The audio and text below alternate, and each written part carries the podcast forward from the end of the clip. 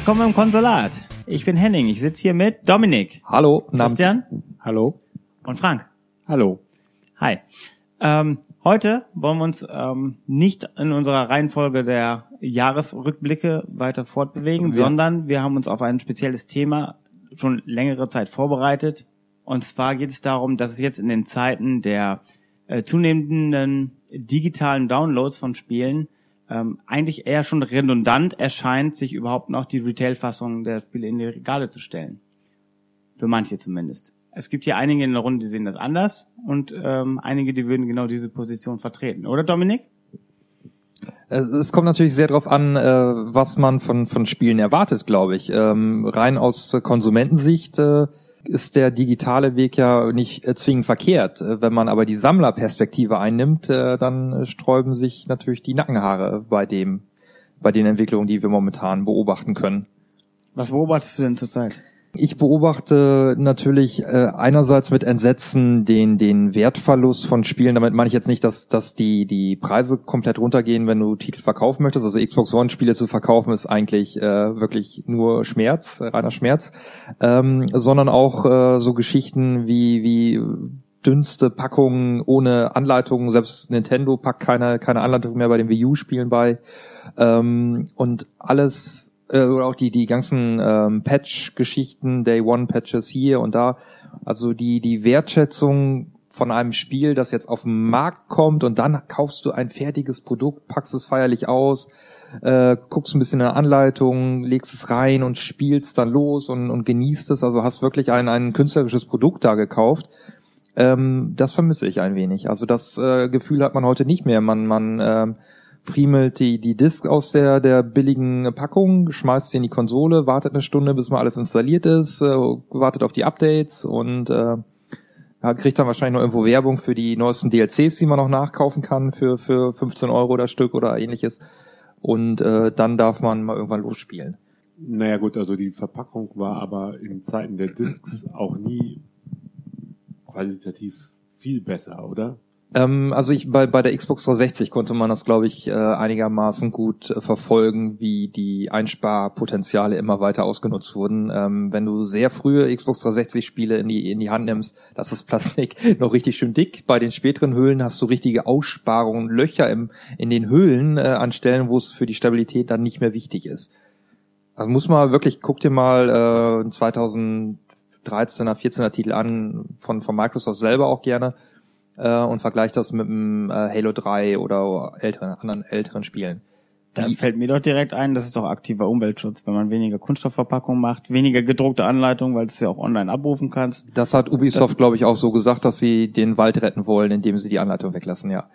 Ja, das ist doch Dafür ein valides Argument, das kann man ja nicht zehn Werbezettel für DLC beigepackt. Gut, das ist ähm, dann weniger vorteilhaft. Ähm, Christian, siehst du das ähnlich, dass das jetzt, ähm, dass die Qualität der normalen Produkte, die man im Regal kauft, so wie Dominik das gerade gesagt hat, nachlässt, weil man die Spiele ja eh digital kauft? Ich habe das von dieser Warte nicht so betrachtet. Mir ist natürlich auch aufgefallen, dass es sowas wie Booklets oder sowas, wie es bei PlayStation 2 noch üblich war eigentlich, dass es das nicht mehr gibt, aber das ist halt, das hat auch bei CDs nachgelassen. Klar, da gibt's immer noch ein Booklet, aber da steht häufig nicht mehr viel drin, ist nur noch so ein Blatt und sowas. Äh, gut, wer na, CDs kaufen halt auch nicht mehr viele. Und ähm, ja, also mir ist aufgefallen, dass das, dass es Einsparungen gibt, aber für mich ist irgendwie der der Wert insgesamt jetzt nicht in der Form gesunken, dass ich sage, dass es jetzt irgendwie äh, die Wertschätzung fehlt, sondern es ist einfach für mich so ein, so ein Wandel der Zeit, dass man einfach bestimmte Sachen einfach heute weglässt, die früher dabei waren.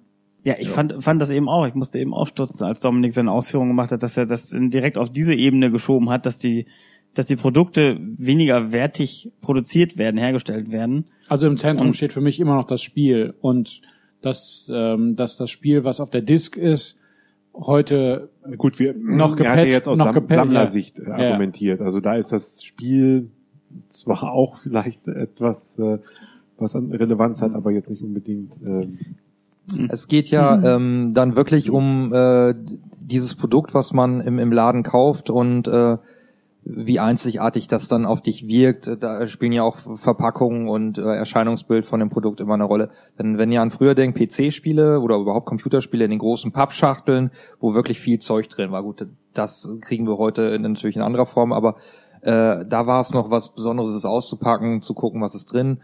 Und ähm, auch in, in Zeiten von CD und ähm, DVD-Packungen Gut, eigentlich hat, hat Frank völlig recht mit den ähm, standardisierten DVD-Packungen fing es eigentlich so langsam an, äh, dass es immer liebloser wurde. Ja, da hattest du auf der PlayStation 2 bei den PAL-Spielen hattest du immer das gleiche bei den bei den Seitenansichten weißer Hintergrund, schwarze Schrift war eigentlich immer Standard. Ähm, da wurde es dann schon langsam so, so lieblos. Einige sagen auch ordentlich, sieht, sieht im Regal gut aus, wenn die alle nebeneinander stehen, alles so schön einheitlich. Also Corporate Design als lieblos zu bezeichnen, halte ich für falsch dann. Also das, das, es ging um den einheitlichen Look. Du weißt genau, wie vielleicht weniger bewanderte Käufer sind. Die gucken dann eben auf sowas, damit sie wissen, okay, das passt zu meinem System. Ne, also wie viele Eltern haben vielleicht Wii U-Spiele gekauft für die Wii ihrer Kinder? Ne? Weil ja, ich sie glaube, er meint nicht genau hingeguckt die, hat. Äh, die Seitenansicht äh, von hinten. eine Ja, ja, ja, von der Seite. Also wie du es halt auch wirklich im Regal stehen hast. Also da saß er ja schon. Da stand natürlich auch immer das System oben drauf. Da war ja immer. Das war ja in Ordnung. Das hatte ja, auch die, die Xbox genauso und äh, das war ja auch bei den US-Versionen so. Aber äh, darunter war es halt bei PlayStation 2 wirklich nur weißer Hintergrund, schwarze Schrift. Ganz, ganz schlicht. Ja, Mhm. Genau, ja, schlicht wie bei und- PS1, schwarzer Hintergrund, weiße Schrift, Genau. Großbuchstaben. Ja, da war aber auch weniger Platz. Also da konnte man nicht so Ach, da, das, das ist dann schon wieder in Ordnung jetzt. Ja, nein, aber da, aber ja, das ist ja kein nein, Grund, über den man sich aufhört. Man kann Nein, streiten, ich ob auch PAL-Version oder US-Version schöner. es ging ja jetzt darum, dass es dann so anfing, dass man einfach mehr äh, aus Herstellersicht, man hat das Praktikable genommen, man, man hat das nicht so teure äh, Design genommen und ähm, eigentlich da schon keinen Wert mehr drauf gelegt, wie das ob das jetzt eine aufwendige Gestaltung ist oder nicht, sondern man hatte einfach, okay, man hat den Stand, der Handel ist natürlich auch super, weil, weil es ist wirklich für den Handel ja auch einfach zu handeln. Die hatten da ihr, die waren in, in eine Folie eingeschweißt, kam hinten hier der, der Sicherheitsetikett kam drauf, dass keiner mehr klauen kann und, und dann war der Handel zufrieden. Die Handel will ja auch einfache Packungen haben, mit denen, mit denen sie leicht arbeiten können. Das ist alles aus, aus wirklich ähm, Management-Sicht ist das alles total nachvollziehbar, dass sie es so machen. Aber das ist ja nicht das, was ich als Spieler toll finden muss. Was findest du denn als Spieler toll? Jetzt mal, jetzt mal Also wenn wir, wenn persönlich wir gesprochen. bei den DVD-Hüllen bleiben, dann finde ich natürlich die GameCube, die japanischen GameCube-Hüllen viel interessanter, weil da das kleine Diskformat dann auch in der Hülle umgesetzt wird. Du hast, holst jetzt mal eine raus, ja, ich kenne die natürlich sehr gut. Die gehen natürlich leider kaputt äh, bei den Pappschubern, der, also sprich Kantenverschleiß ist ein Thema. Aber ansonsten ist das natürlich äh, jetzt auch nicht liebevoll gemacht in dem Sinne, aber es ist ein bisschen einzigartig. Es fällt dann auf und ähm, ist interessanter. Aber was ich erst sagte, die, die PC-Spiele oder Amiga-Spiele in den großen Pappschachteln sind für mich heute immer noch ein Traum. Wenn ich so eine Schachtel in der Hand äh, kriege, gucke ich mir mit Begeisterung die Packung an, guck, was vorne drauf ist, guck, was an der Seite stehen die Systemanforderungen drauf, hinten große Screenshots, ist doch super. Und Ja, okay, aber das war ja auch mehr Schein als Sein. Also was, Ja. was war denn da anderes drauf als was du heute da drauf hast? Da war vorne war halt ein Cover drauf. Ja. An der Seite, okay, da hast du System, ähm, Voraussetzungen, die du bei einer Konsole natürlich nicht hast. Der Inhalt Äh, war hinten, nicht viel hinten besser. waren irgendwelche Screenshots drauf mit ein paar Zeilen Text, die äh, damals auch nicht besser waren als heute. Das ist äh, blödes Marketinggeblubber. Ähm, ja, und ich habe jetzt auch, also ich habe ja auch ein paar PC-Spiele gekauft, auch in solchen Pappschachteln, und ich kann mich nicht dran erinnern, dass da irgendwas Dolles drin war. Oder oder dass es halt- einen Wow-Effekt gab, wenn man, oh, jetzt habe ich diese heilige Schachtel in der Hand. Ab und zu hattest du eine Drehscheibe drin, um irgendwelche blöden Codes eingeben zu können. Mhm. Ich sage ja nicht, dass es besser war im Grundsatz, aber es war eigenständig. Man darf auch nicht vergessen, dass das ja im Grunde genommen die Werbung war, den, die den Spieler überhaupt anlocken soll zum Spiel. Ja. Weil man ja immer vom uninformierten Kunden dann ausgeht und dann sieht er die schöne, schön verzierte Schachtel. Große, schwere Packung. Die spricht ihn natürlich mehr an als äh, die 0815 DVD-Hülle. Oder was Ja. weiß ich, damals gab es ja keine DVD-Hüllengröße. Ja, aber so, das waren immer drei, vier Disketten damals in, in PC-Schachteln drin. Oder nachher es gab dann auch, diese- auch CDs, die waren dann in, einfach in Jewel Cases drin. Ne? Ja, oder Innen es drin war es ja doch sehr, sehr sparsam dann aus meist. Ich weiß nicht, ob du ganz tolle Collectors Editions hast, die dich dann anstrahlen, wenn du sie aufgemacht hast. Das meiste waren ja innen dann einfach auch nur wie so eine Puzzleschachtel von Collectors Ravensburger von ist, innen. glaube ich, eher Hm? eine neue Erfindung. Was denn? Falls gab es nicht viele damals, nee. Aber da waren dann halt Zuma-Gimmicks mit bei. Das, äh, also äh, bei den Microprose-Spielen waren äh, die Handbücher unglaubliche Schinken, also dicker als Lösungsbücher heute teilweise mit mit äh, also bei bei Silent Service 2 ähnlich äh, richtig fettes Buch erstmal Steuerung äh, jahrelang erklärt und dann hinten noch Seetaktiken und äh, Schiffsbeschreibungen und alles mögliche und äh, ähm, bei dem Formel 1 Spiel ähm, von von Jeff Cremant äh, auch unendlich viel Zeug drin, Streckenbeschreibungen und also es waren alles so so 150 Seiten Handbücher DIN A4 Größe oder Klötze, äh, was was dann als Verkaufsargument mit diente, weil die Packung schwer war. Ja, das, das war dann oh Mhm. wertig, ja. Aber ähm, wie gesagt, heute ist alles so optimiert auf ähm, Umweltschutz oder halt wirklich billig, billige Ja, ja, Plastikhüllen. Ja, okay, aber da muss sind ich heute jetzt im- das war früher Extrem aber angekommen. Auch billig. Das war ja wirklich nur, wie Mhm. Henning schon sagte, das war ja wirklich Werbung. Du hast deine Verpackung gehabt im äh, Laden. Ich würde jetzt auch einfach mal sagen, damals war man halt auch einfach uninformierter Internet. Okay, das war jetzt Gab's wahrscheinlich nicht, eher ne? so Prä-Internet Ja. äh, äh, Zeit. Man hat diese Packung da gesehen und das war dann schon mal bombastisch. Ähm, da hast du vielleicht noch ein besseres Artwork als heutzutage. Ja. Ähm, und danach hast du das Spiel dann gekauft, dass das Spiel dann vielleicht der größte Scheiß war. Ähm, das sei mal jetzt irgendwie dahingestellt, aber Budokan. Hm? Budokan oder so habe ich, glaube ich, so gekauft. Ist das nicht sogar ein gutes Spiel? Ne? Dann habe ich so Nee? wechselt. Irgendwie so, heißt so ähnlich vielleicht. Ja. Hm. Wo ich immer äh, dran denke, wenn wenn wir bei mal auf Anleitung gehen, wenn wir von der Packung wegkommen, äh, ist äh, SimCity auf dem Super Nintendo. Ich weiß nicht, ob ihr das äh, gespielt haben, werdet Aber ihr sicher. sicher. Kam Ähm, mir aber als erstes in den Sinn, als du von fehlenden Anleitungen sprichst. Also das ist die Anleitung, die mir auch am meisten im So ein Kopf. Highlight-Anleitung, ja, mit mit diesen äh, coolen Tipps, wie man es nicht machen soll und und dann den Erklärungen von dem Dr. wie hieß er? Dr. Wright, oder? Dr. Ist er Wright? nicht Wright sogar? Ich meine auch, ja. Aber auf jeden Fall, das, da hat man wirklich, das war ja auch komplett deutsch übersetzt und alles, also da hat man äh, noch so ein bisschen die Liebe gespürt, ja. Da, da haben die sich wirklich Gedanken gemacht und äh, waren dann mit Herzblut bei der Sache, bei, auch bei, bei diesem Drumherum. Und äh, wie gesagt, heute gibt's die Anleitung gar nicht mehr. Es ist ja auch überflüssig. Man kriegt das Spiel ja, wenn überhaupt Herausforderungen bei sind bei den Spielen, äh, kriegt man ja im, im fünfstündigen Tutorial alles beigebracht. Ähm, aber ähm, irgendwas ist, ist da verloren gegangen. Und wenn wir dann jetzt mal die, die, die immer noch bei dem äußerlich da kaufe oder es äh, digital kaufe, außer dass ich die Disc immer noch wieder verkaufen kann. Das ist für mich heutzutage wirklich auf der Xbox One ähm, war das für mich der einzige Unterschied zwischen Retail-Kauf und Digitalkauf. Ich kann das Retail-Game kann ich wieder verkaufen. Ansonsten hat es keinen Mehrwert mehr für mich.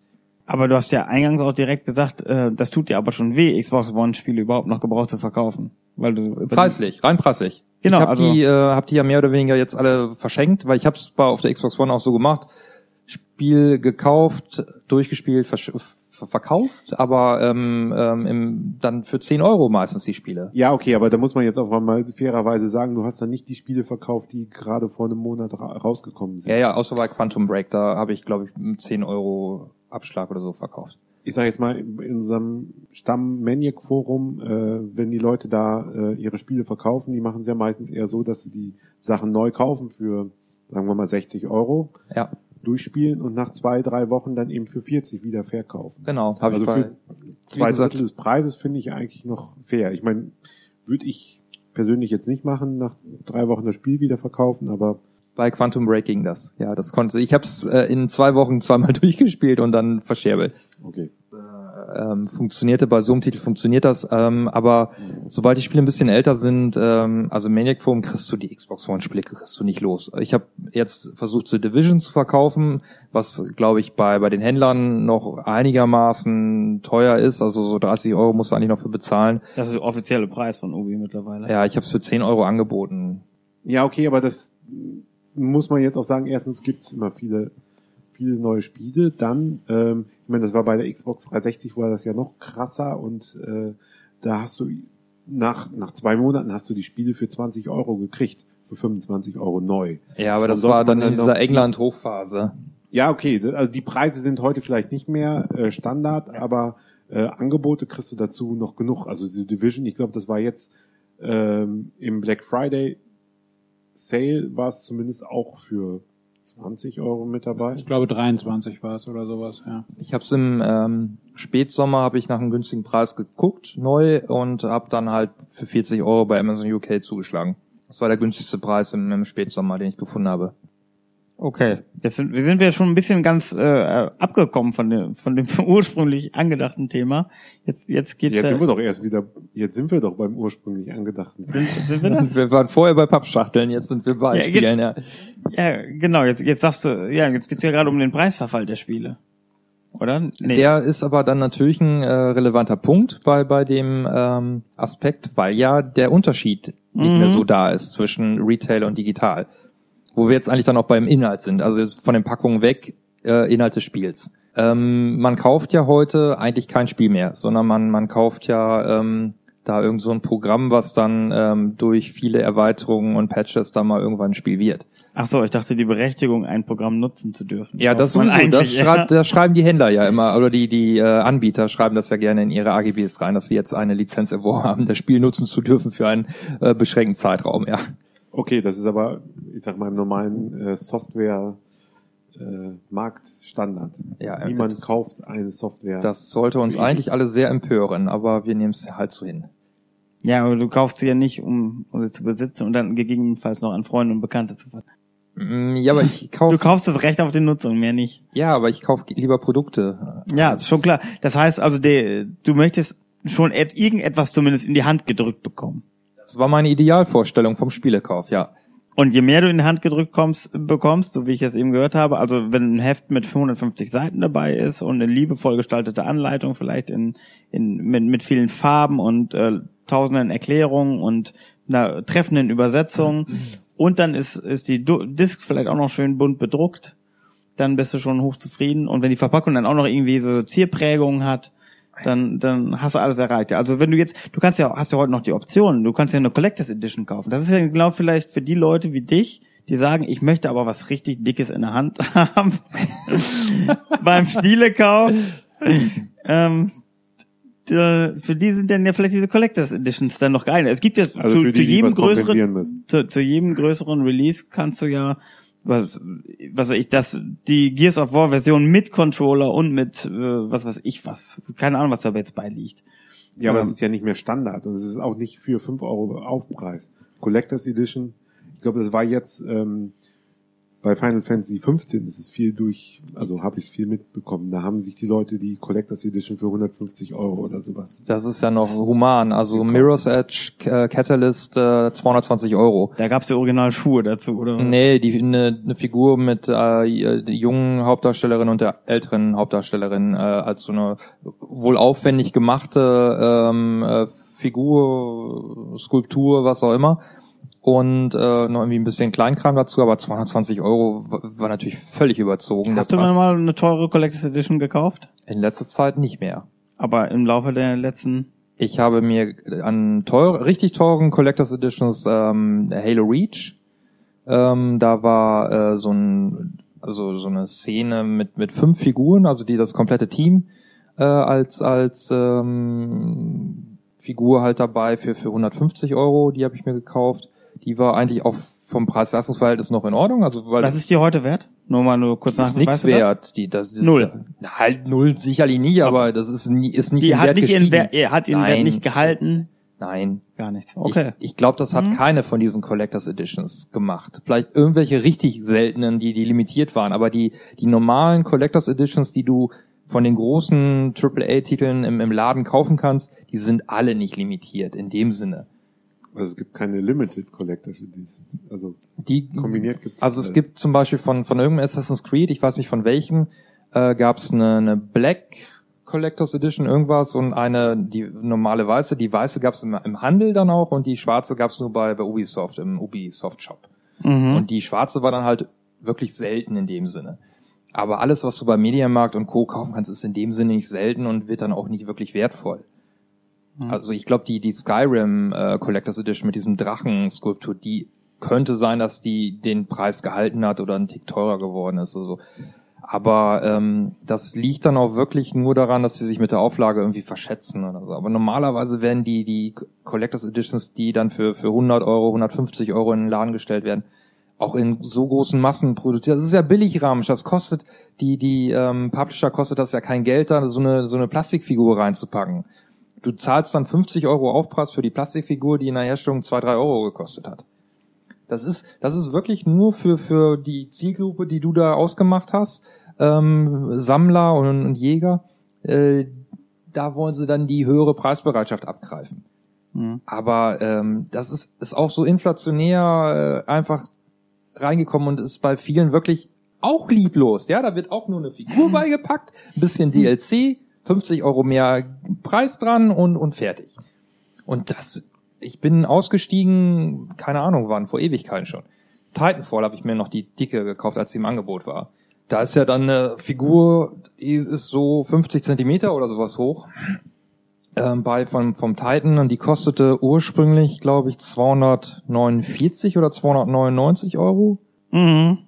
Ich glaube 249 oder 199. Also Ich möchte gar Fall, nicht hören, was du dafür bezahlt. Also auf jeden Fall schweineteuer und ich glaube, ich habe 90 bezahlt oder sowas. Hm. Das war dann okay, aber ähm, auch völlig überzogen. Sowas gibt's, wie gesagt, Mirror's Edge, auch Battlefield One hat, glaube ich, auch so eine 220 Euro Collectors Edition gekriegt.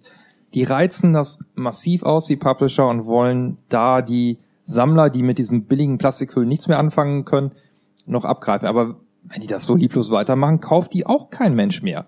Wir sind doch nicht doof, wir Zocker. Aber also jetzt, wo du sagst, es gibt zu jedem größeren Titel so eine teure Collection oder Collectors Box, dann scheint es ja doch noch die doofen, in Anführungszeichen, zu geben, die sowas ja dann doch noch kaufen. Also solange es einen Markt gibt, wird es für diesen Markt doch produziert. So, so läuft es doch nun mal. Ja, weil es ja ähm, letztendlich haben die die Publisher das Problem, die Entwicklung der Spiele wird teurer, also gerade die großen Spiele. Du musst aber große Spiele machen, um wirklich richtig Masse zu verkaufen. Und bei diesen ganz großen Titeln musst du dann auch wahnsinnig viel Geld fürs Marketing ausgeben. Das heißt, du hast dann vielleicht 50 bis 100 Millionen Entwicklungskosten und packst nochmal 100, 150 Millionen an Marketing drauf. Das ist aber hochgegriffen, glaube ich, oder? Ja gut, ich weiß, ich kenne jetzt die Zahlen Also, von Rockstar also nicht. 50 Prozent an Marketingkosten halte ich auch für zu hoch. Aber Die Hälfte der Gut. Kosten an einem Spiel ist doch nicht das Markt. Ja gut, kommt aufs Spiel. Also Call of. Duty und ähnliche Sachen. also ich habe äh, in ordentlich der letzten Kohle Woche habe ich glaube ich 40 Mal die Call of Duty Werbung gesehen. Ja, und da, was Werbung im Fernsehen kostet, das ist ja klar. Also Ja, gut, auf YouTube ist auch wahrscheinlich heutzutage nicht mehr so viel billiger. Ein guter Titel, der macht dann vielleicht zwei, drei, fünf Millionen Einheiten. So, und aber das reicht ja für die ganz großen Spiele reicht das ja nicht. Die müssen ja mehr als fünf Millionen Einheiten haben. Also musst du massiv Marketing betreiben. Sprich Fernsehspots, sprich Presse irgendwo einladen zu irgendwelchen Events, damit die tausend Previews äh, in, in Zeitschriften bringen, YouTuber bezahlen und so weiter und so weiter. Und überteuerte Collectors Editions rausbringen, damit man ein bisschen was wieder reinholt von den Genau, Ausgaben, du, die man du, dafür kriegst, hatte. du kriegst ja momentan den Preis nicht nach oben. Du kannst ja nicht mehr als 59 Euro oder 69 Euro für ein Spiel verlangen. Das zahlt ja dann auch wieder keiner. Ja, okay, also ich glaube nicht, dass sie die äh, Collectors Editions machen, um damit mehr Geld zu verdienen, sondern sie wollen ja eigentlich wirklich nur das Klientel äh, bedienen, das ähm, eben Mehrwert da sieht mehr und das Mehrwert bezahlt, ja. möchte, ähm, anstatt das reine Spiel. Hast du, darf ich, darf ich eben fragen, hast du auch schon mal eine Collectors Edition gekauft oder in den letzten fünf Jahren? Irgendwas? Nein, also höchstens, weil sie mal irgendwo im Angebot, Sonderangebot war, aber nicht intentional, dass ich jetzt die Collectors Editions haben möchte zu einem Spiel, wo ich auch die normale Edition günstiger hätte haben können. Hm. Christian, du?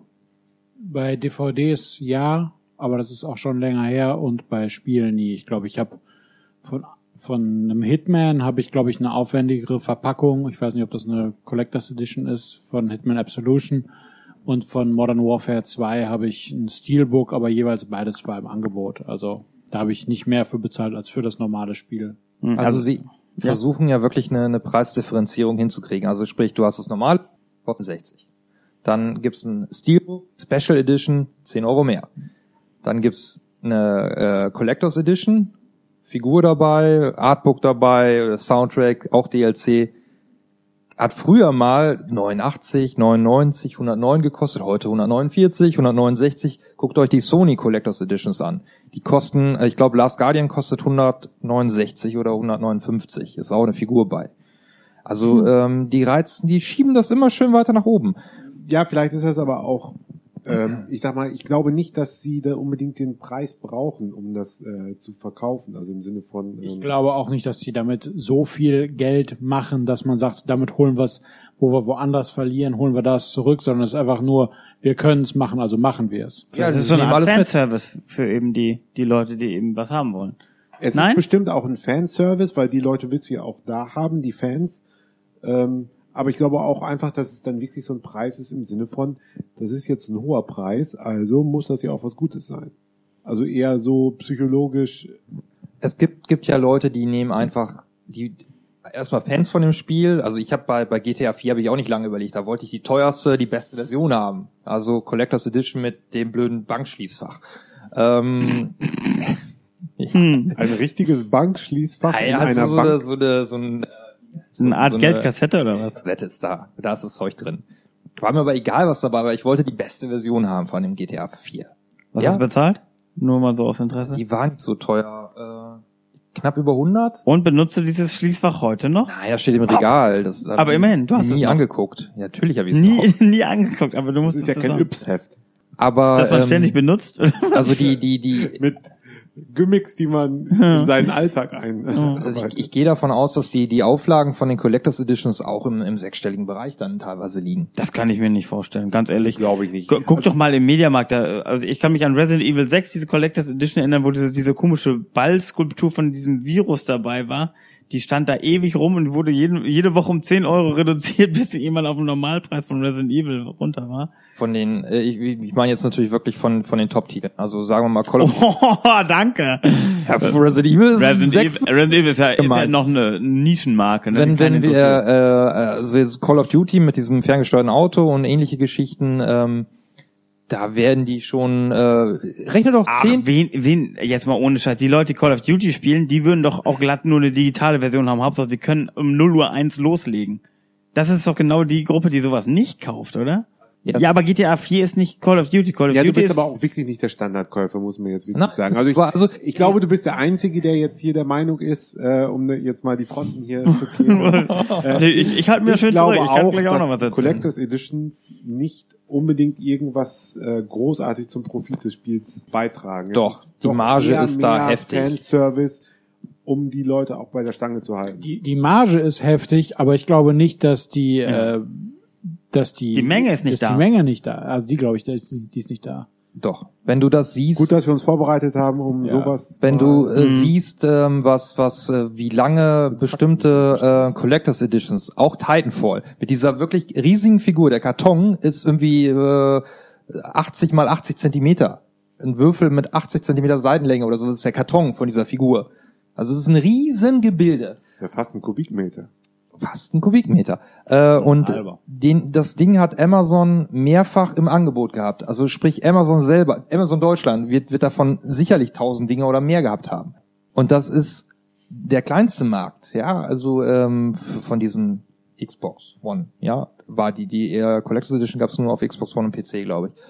Ähm, und äh, Titanfall 1 gab's nicht für PS4, 3, wer auch richtig. Ja, aber X, Xbox 360 gab's. Oh Ja, ja. oh, jetzt bist du wieder völlig aus dem Haus. Hast du beide Systeme eine Collectors Edition? ja. Das hat er ja gerade gesagt. Das habe ich ja gerade ausgeschlossen. Also Mhm. nur für PC und Xbox One, worauf Henning meinte, auf PS4 gab's das nicht. Worauf ich dann gesagt habe, ja, aber Xbox ja, 360. jetzt haben, haben ja, auch für unsere Zuhörer, dass sie das nochmal nachvollziehen können. Ja. Auf jeden Fall ähm, äh, kann ich Verstehe mir es immer noch nicht. Gab es jetzt für Xbox One und Xbox 360 eine Collectors Edition? Nein. 360 nicht, nein. Ich glaube, ich hol mal eben ein Tablet, dann können wir Ich live bin mir ziemlich machen. sicher, dass es für die 360 das nicht gab in der Collectors Edition. Auf jeden Fall, ähm, die, die Auflagen werden schon so sein, dass angesichts des äh, höheren Ertrags pro verkaufter Einheit äh, auch das natürlich nicht ein entscheidender Beitrag zur Finanzierung ist, aber schon ein Aspekt. Ja, die werden ja auch an dem einen äh, für, für 99 Cent irgendein Rüstungsteil, werden die auch nicht Milliarden verdienen. Aber es sind die ganzen vielen kleinen Schrauben, die sie heute bedienen müssen, um einfach die, die höheren äh, Kosten in der Produktion denn mal irgendwo gegenfinanziert zu kriegen. Ja, das ist für mich dann aber mehr Kleinvieh macht auch Mist. Also ich glaube nicht, dass die, dass das richtig großen Beitrag ausmacht.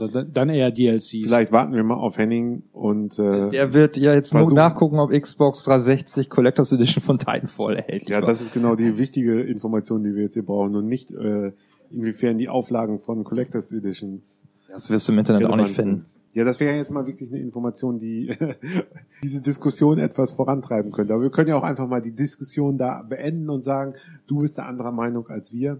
Wie ist es denn für dich? Also grundsätzlich für, äh, steht für dich fest, du hast Stand jetzt, so wie die, wie die Standardverpackung heute ist, ist für dich äh, egal, ob du, ob du Download hast oder das Spiel im Regal? Ähm, ich habe ähm, ja vorhin gesagt, ich bin eigentlich bin ich Videospielsammler. Ja, also ich habe über äh, 2000 Spiele mittlerweile zu Hause rumstehen und habe eigentlich auch immer ähm, alles, was ich gekauft habe, auch behalten. Außer ich habe mal irgendwie ausgemistet oder so. Aber äh, normalerweise, wenn ich ein gutes Spiel gekauft habe, was mir gefallen hat, was mir Spaß gemacht hat, blieb das im Schrank stehen. Seitdem ich mein erstes Videospiel, das war Super Mario World, äh, auf Super Nintendo gekauft habe, habe ich die alle behalten. Mit Ausnahme von Mario Kart 64, was ja scheiße ist. Auf der Xbox One habe ich relativ schnell entschieden, äh, das mache ich so nicht weiter. Ich behalte die Spiele nicht, sondern ich verkaufe die Dinger, weil es mir nichts bringt, wenn ich das im Regal stehen habe. Ich kann, äh, da sind wir dann jetzt wieder wirklich bei den Spielen selber und die ganze Patch-Geschichte, Online-Zocken-Geschichte. Es ist für mich nicht mehr notwendig, dieses Spiel im Regal stehen zu lassen, weil es in zehn Jahren, in, in 20 Jahren sowieso nicht mehr nachvollziehbar ist, wie dieses Spiel mal war. Es ist auf der Disk ist ja kein Spiel mehr drauf. Es ist ja eigentlich nur noch der Lizenzschlüssel. Das ist ja nun auch falsch. Also du kannst ja schon, bei der Xbox One ist es jetzt was anderes, aber bei der Xbox 360 hast du ja immer noch die Möglichkeit, das Spiel auch einfach offline zu spielen. Und zwar Ja. mit der Version, die auf der Disk ist. Genau, Xbox 360 habe ich auch eine Sammlung. Habe ich auch kein Problem mit, die behalte ich auch. Ja, dann, hab- ich habe das eben, dann habe ich das falsch Also der der äh, ist Xbox One war dein äh, Cut, ja. Also es hat auf der Xbox 360 angefangen. Die Tendenzen kamen da ja auch langsam. Aber ähm, auf der Xbox One haben sie es wirklich dann konsequent umgesetzt. Auf der PS4 ja genauso. Ähm, du musst ja jetzt heute jedes Spiel erstmal installieren. Ähm, da kommst du ja nicht mehr drum rum. Das heißt, äh, danach ist die Disk wirklich nur noch die ähm, Starterdisk. Genau, ja, eigentlich nur noch die Lizenz. Da wird die Lizenz überprüft, dass du die Lizenz für die Spiel hast. In dem Moment, wo du das Spiel digital kaufst, brauchst du die Disk nicht mehr einlegen, weil dann äh, hast du die Lizenz ja schon auf deiner Konsole so gespeichert, im, im, im Account gespeichert. Ja. Es ist da kein Unterschied mehr. Und wenn ich jetzt, Ja, faktisch eigentlich witzig nicht, weil wenn du installierst, er das Ganze eh runterlädt, oder? Ich glaube, das nee, der nimmst von der Disk runter. Das könntest, du könntest es auch offline installieren. Ja, aber äh, ist es nicht so, dass wenn man äh, offline ist und das Ganze installiert, das Ganze wesentlich schneller geht, weil du ja von der Disk installierst, anstatt als äh, wenn du online bist. Das liegt daran, dass er, glaube ich, wenn du, wenn du online bist, direkt nach Updates sucht, beziehungsweise die Updates gleichzeitig zieht. Ja, und das beides kannst du aber- gleichzeitig installiert, was man aber inzwischen abstellen kann. Äh, Du wirst ja gefragt, äh, ja, aber das Installieren ist ja eigentlich gerade das, also das wirklich Installieren dauert ja. Nee, nee, also das, das, du wirst ja gefragt, äh, oder der sagt ja, wenn du es reinschmeißt, ja, ist ein Update da, bla bla bla. Wenn du dann sagst, nein, nicht updaten, sondern später, dann installiert er ganz normal. Es ist egal, ob du offline oder online bist, das geht dann auch relativ schnell und wenn du danach dann patcht, geht auch das äh, Patchen schnell. Nur wenn du das gleichzeitig machst, dann war, ich weiß nicht, ob es heute wirklich noch so ist, aber es war äh, sehr lange so, dass es Katastrophe war, wenn du das so gemacht hast. Also du musstest immer erst installieren, dann das Update ziehen.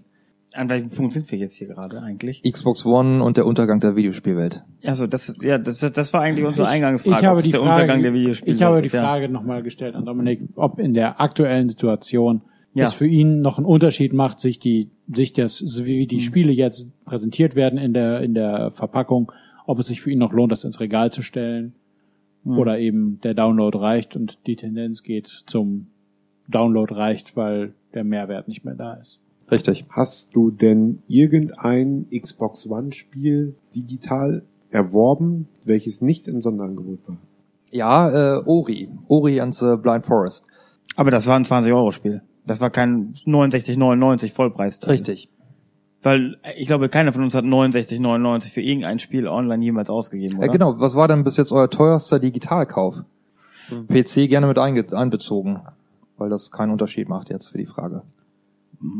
Das ist schwierig. Ich glaube, ich habe äh, 25 Euro oder 30 Euro für Phoenix Wright, ähm, die, das es nur zum Download gab in Europa. Auf dem, äh, auf dem DS. 3DS. 3DS, 3DS, Dual Destinies hieß es, glaube ich. 30 Euro für bezahlt. Okay. Weil es das als Retail halt nicht gab.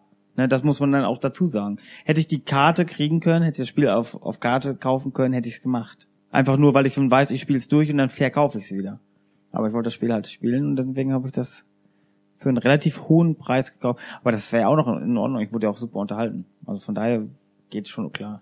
Ich glaube, ich Und dann habe ich habe noch Download-Content dazu. gekauft. Entschuldigung, 5 Euro das Stück, glaube ich. Okay. Also ich glaube, ich habe äh, Battlefield 4 für 20 Euro gekauft. Das ist, glaube ich, das teuerste, was ich hatte. Ähm, vielleicht bei Fallout 3, als die ähm, Add-ons rauskamen und, glaube ich, ein Zehner das Stück kosteten. Dass das quasi, dass die Add-ons ähm, einzeln, also dann alle drei zusammen waren dann, waren es drei? Fünf. Fünf? Ja. Mehr erinnern. Ja gut, dann habe ich dafür wahrscheinlich am meisten Geld ausgegeben für die Add-ons, wenn man die zusammenzählt. Okay. Aber ich war, ich, Also die 20er Marke zu überspringen ist schon schwer, ne? Da ja, gut, wollte also, ich, also ich habe die 20er Mark übersprungen. Ich auf der Xbox One kann ich mich jetzt leider nicht mehr dran erinnern. Dann müsste ich wirklich nochmal nachschauen, welches Spiel ich da mal für welchen Preis gekauft habe.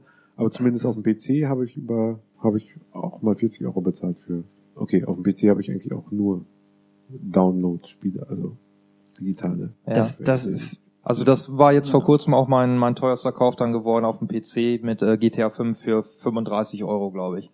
Also äh, bei mir war es RimWorld für 40 Euro. Und äh, auf Konsole war es äh, Ori und äh, Minecraft für jeweils 1999. Aber das ist nämlich dann wirklich, was du gerade sagst, Henning, die, die spannende Frage, wie, wie war denn die Entwicklung? Wie, wie seid ihr da rangekommen? Wo waren die Schmerzgrenzen, die dann doch mal übersprungen wurden und warum? wie, wie teuer war denn Trials Evolution? Da war es schon auf Disk. 15. das, ich habe die Trial-Spiele alle runtergelaufen, äh, runtergeladen. Ich habe da nichts von auf Disk. Okay, also Fusion habe ich gekauft als Disk. Ja, ich auch.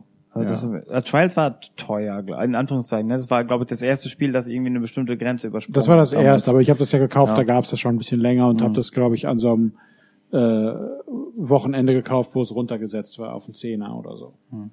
Und beim das zweite habe ich dann gekauft, als es neu war, zum, zum damaligen Vollpreis, der aber eben 15. 15 war. Okay, ja. Und Aber das ähm, war wirklich bei mir auch so. Also es gab direkt äh, auf der 360 am Anfang gab es schon äh, schweineteures Spiel mit diesem Billard, glaube ich. Das kostete 1600 Microsoft-Punkte. Und ähm, das hielt natürlich jeder für verrückt, hat auch keiner gekauft.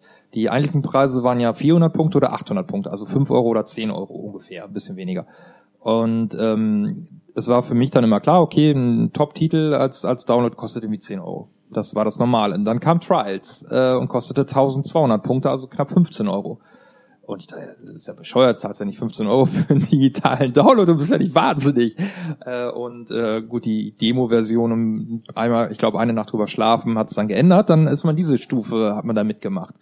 Und ähm, nächste Stufe war äh, die 20 Euro für Minecraft, äh, wo auch wirklich ein richtiger Widerstand war. Ich gehe nicht noch weiter nach oben, ich zahle nicht 20 Euro für ein Download-Spiel.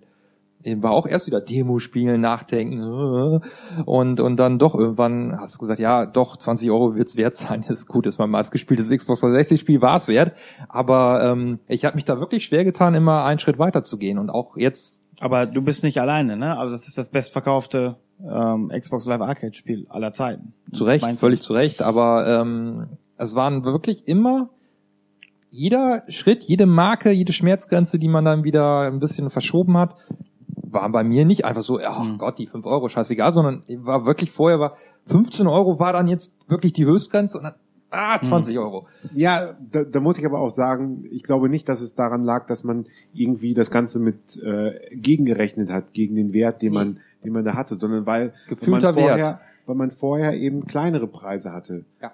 Ähm, wie wir eben darüber äh, diskutiert haben, dass äh, Kinotickets damals 5 Mark gekostet haben und heute 13 Euro. Ja. Ähm, wo ist denn da der richtige Wert? Also solange die, die Leute gehen immer noch ins Kino. Also ich glaube genauso häufig. Man gewöhnt sich dann wieder an den höheren Preis. ja.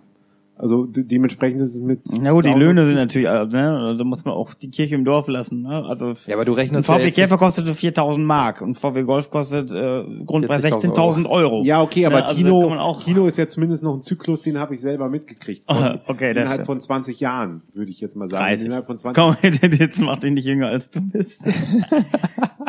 Ja, ich hätte jetzt gesagt, vor 20 Jahren bin ich für 6 Euro, Aber es- äh, 6 Mark ins Kino gegangen. Es sind Das natürlich- wollte ich sagen. Und äh, in der Zeit haben wir nicht so eine hohe Inflation gehabt, dass wir äh, heutzutage das bei 600 Prozent sind des Preises. Es ist ja aber auch so, das sind ja ähm, eigentlich Preise ähm, sind für uns ja nur erlernte Gegenwerte. Ja, es, du kannst ja nicht definieren, wie viel musst du für ein Kilo Butter bezahlen. Ja, du, du, kennst halt den Preis aus dem Supermarkt, dann bist du dann irgendwann mal äh, gewohnheitsmäßig, weißt okay, jetzt irgendwie, was weiß ich, keine Ahnung, was ein Kilo Butter gerade kostet. Oder Also Tü- Butter kauft man erstens pfundweise und zweitens kostet so ungefähr 1,30 so. für einen Margarineesser. Im Pfund. pro Pfund. Ja, also 6 Euro. Das Aber ähm, so Liter Milch, sagen wir mal 60 Cent oder sowas, dann ähm, Mhm. das weiß, kannst du ja auch nicht nachvollziehen, wie muss der Bauer, wie, wie viel muss die Kuh essen und, und was weiß ich, sondern du weißt, hast irgendwann mal gelernt, ein Liter Milch kostet so und so viel. Und genauso bei den Spielen, wir wussten halt, Download-Spiele kosten 10 Euro, dann war das für uns ein fairer Preis. Ne, ne, das hat man irgendwo mal als, als fair gelernt. Und alles, was dann da drüber geht, ist dann im ersten Moment, kommt man ein bisschen Stocken. Warum ist es jetzt so viel teurer? Wo ist der Gegenwert? Du kannst den Gegenwert aber kaum definieren. Natürlich kannst du es, wenn du das Spiel gespielt hast, weißt du dann irgendwann, ah, ist er umfangreicher geworden, grafisch besser, die wurden ja auch immer umfangreicher, die, die äh, Indie-Games, die man dann gekauft hat. Aber so richtig greifen konnte man es nicht. Und dann ist es natürlich leichter, wenn du jetzt heute ein eigentliches Retail-Spiel ähm, kaufst für 30 Euro als rein digital, dann weißt du, okay, das kostet ja eigentlich 60 Euro. Dann ist das ja schon fast ein Angebotspreis.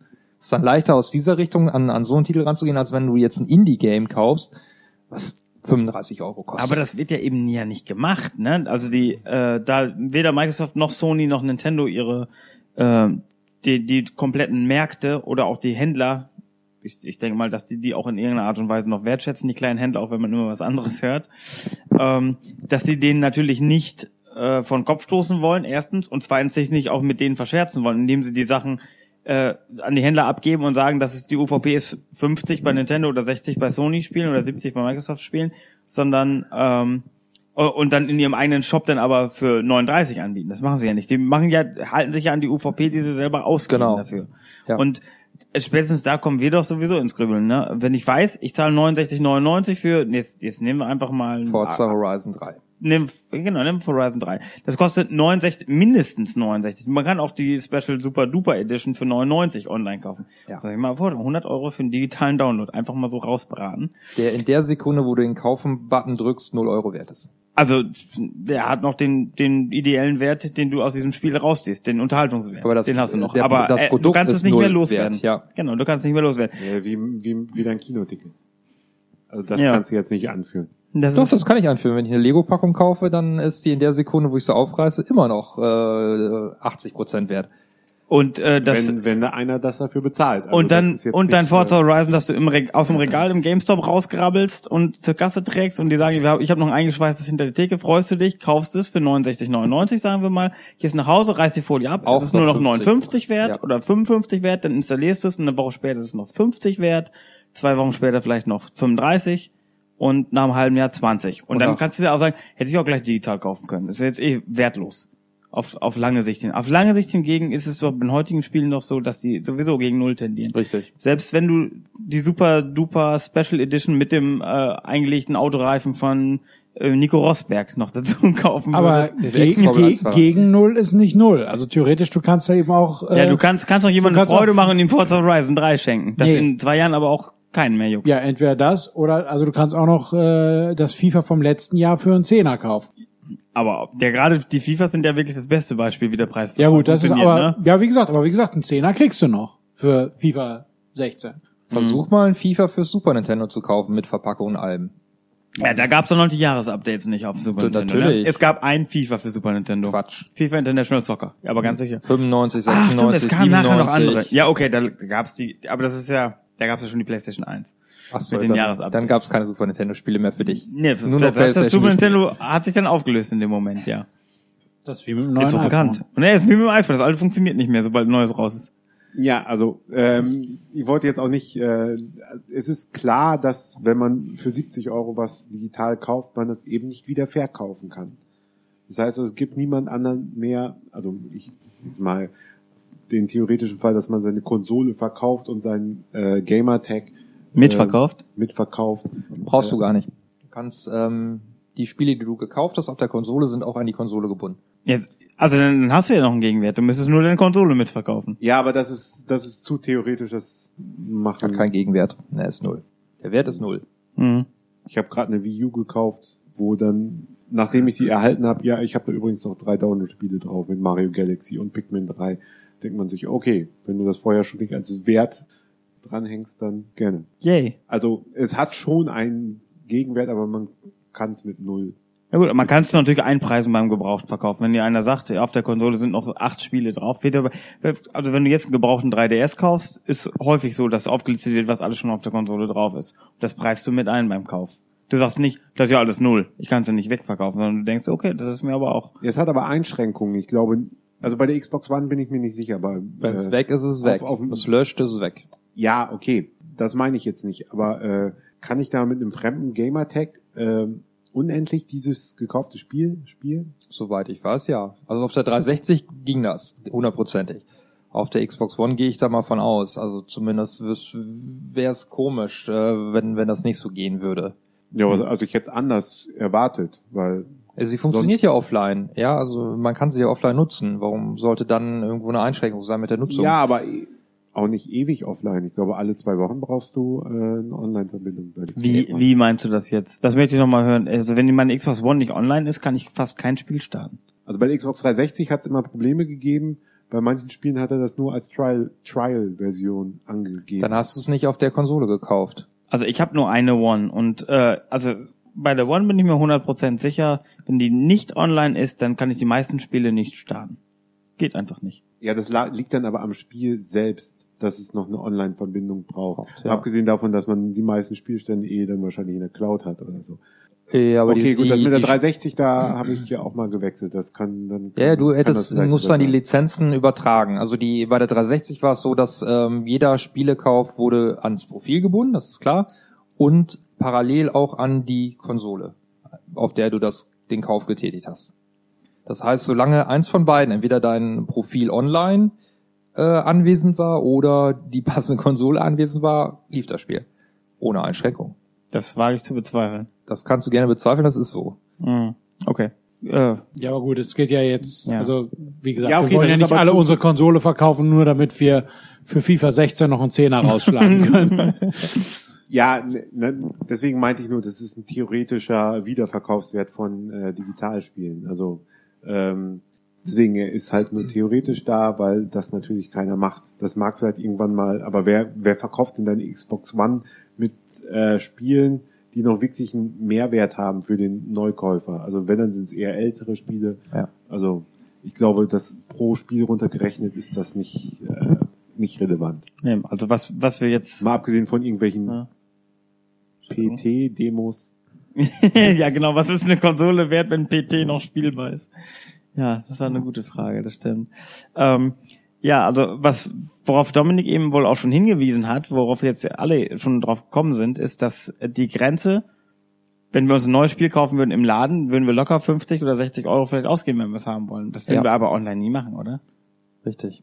Oder- Warum? Wo ist der Unterschied dann wirklich? Ne? Das ist die, die spannende Frage. Ist es eine rein psychologische Geschichte? Ich glaube, das ist das, also ich kann mir vorstellen, wenn jetzt, sagen wir mal, die, die nächste Spielegeneration oder Konsolengeneration kommt und man, und die jetzt Sony und Microsoft oder wer auch immer äh, entscheiden, wir machen nur noch Retail-Spiele, äh, nur noch Download-Spiele. Es gibt keine Discs mehr. Ja.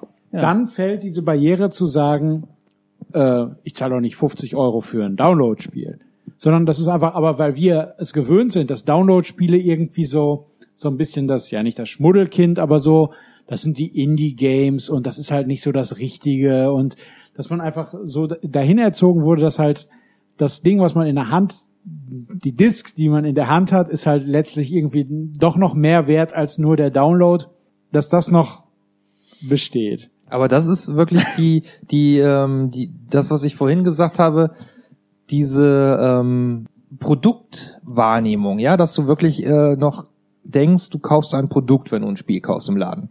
Deshalb ist das für dich auch ein Wert, dass du was in der Hand nimmst. Also für mich ist es absolut undenkbar, dass ich mir für den Voll, also das ist bei Musik so, für den Vollpreis ein Album bei Amazon oder bei iTunes oder sowas kaufe für, was kostet jetzt eine CD? Ja, 15 bis 20. ja, nachdem. für, dass ich mir für 20 Euro äh, ein Album kaufe bei bei iTunes. Ist für mich absolut undenkbar. Ich kaufe mir immer noch dann für 20 Euro die CD. Echt? Also ich mach's hat- genau andersrum. Es, man muss auch sagen, man hat dann schon einen Mehrwert mit, mit dem Retail, äh, mit der Disc, mit, mit der Verpackung. Wenn ich es bei Amazon kaufe, dann kriege ich ja sogar die, den Download noch dazu.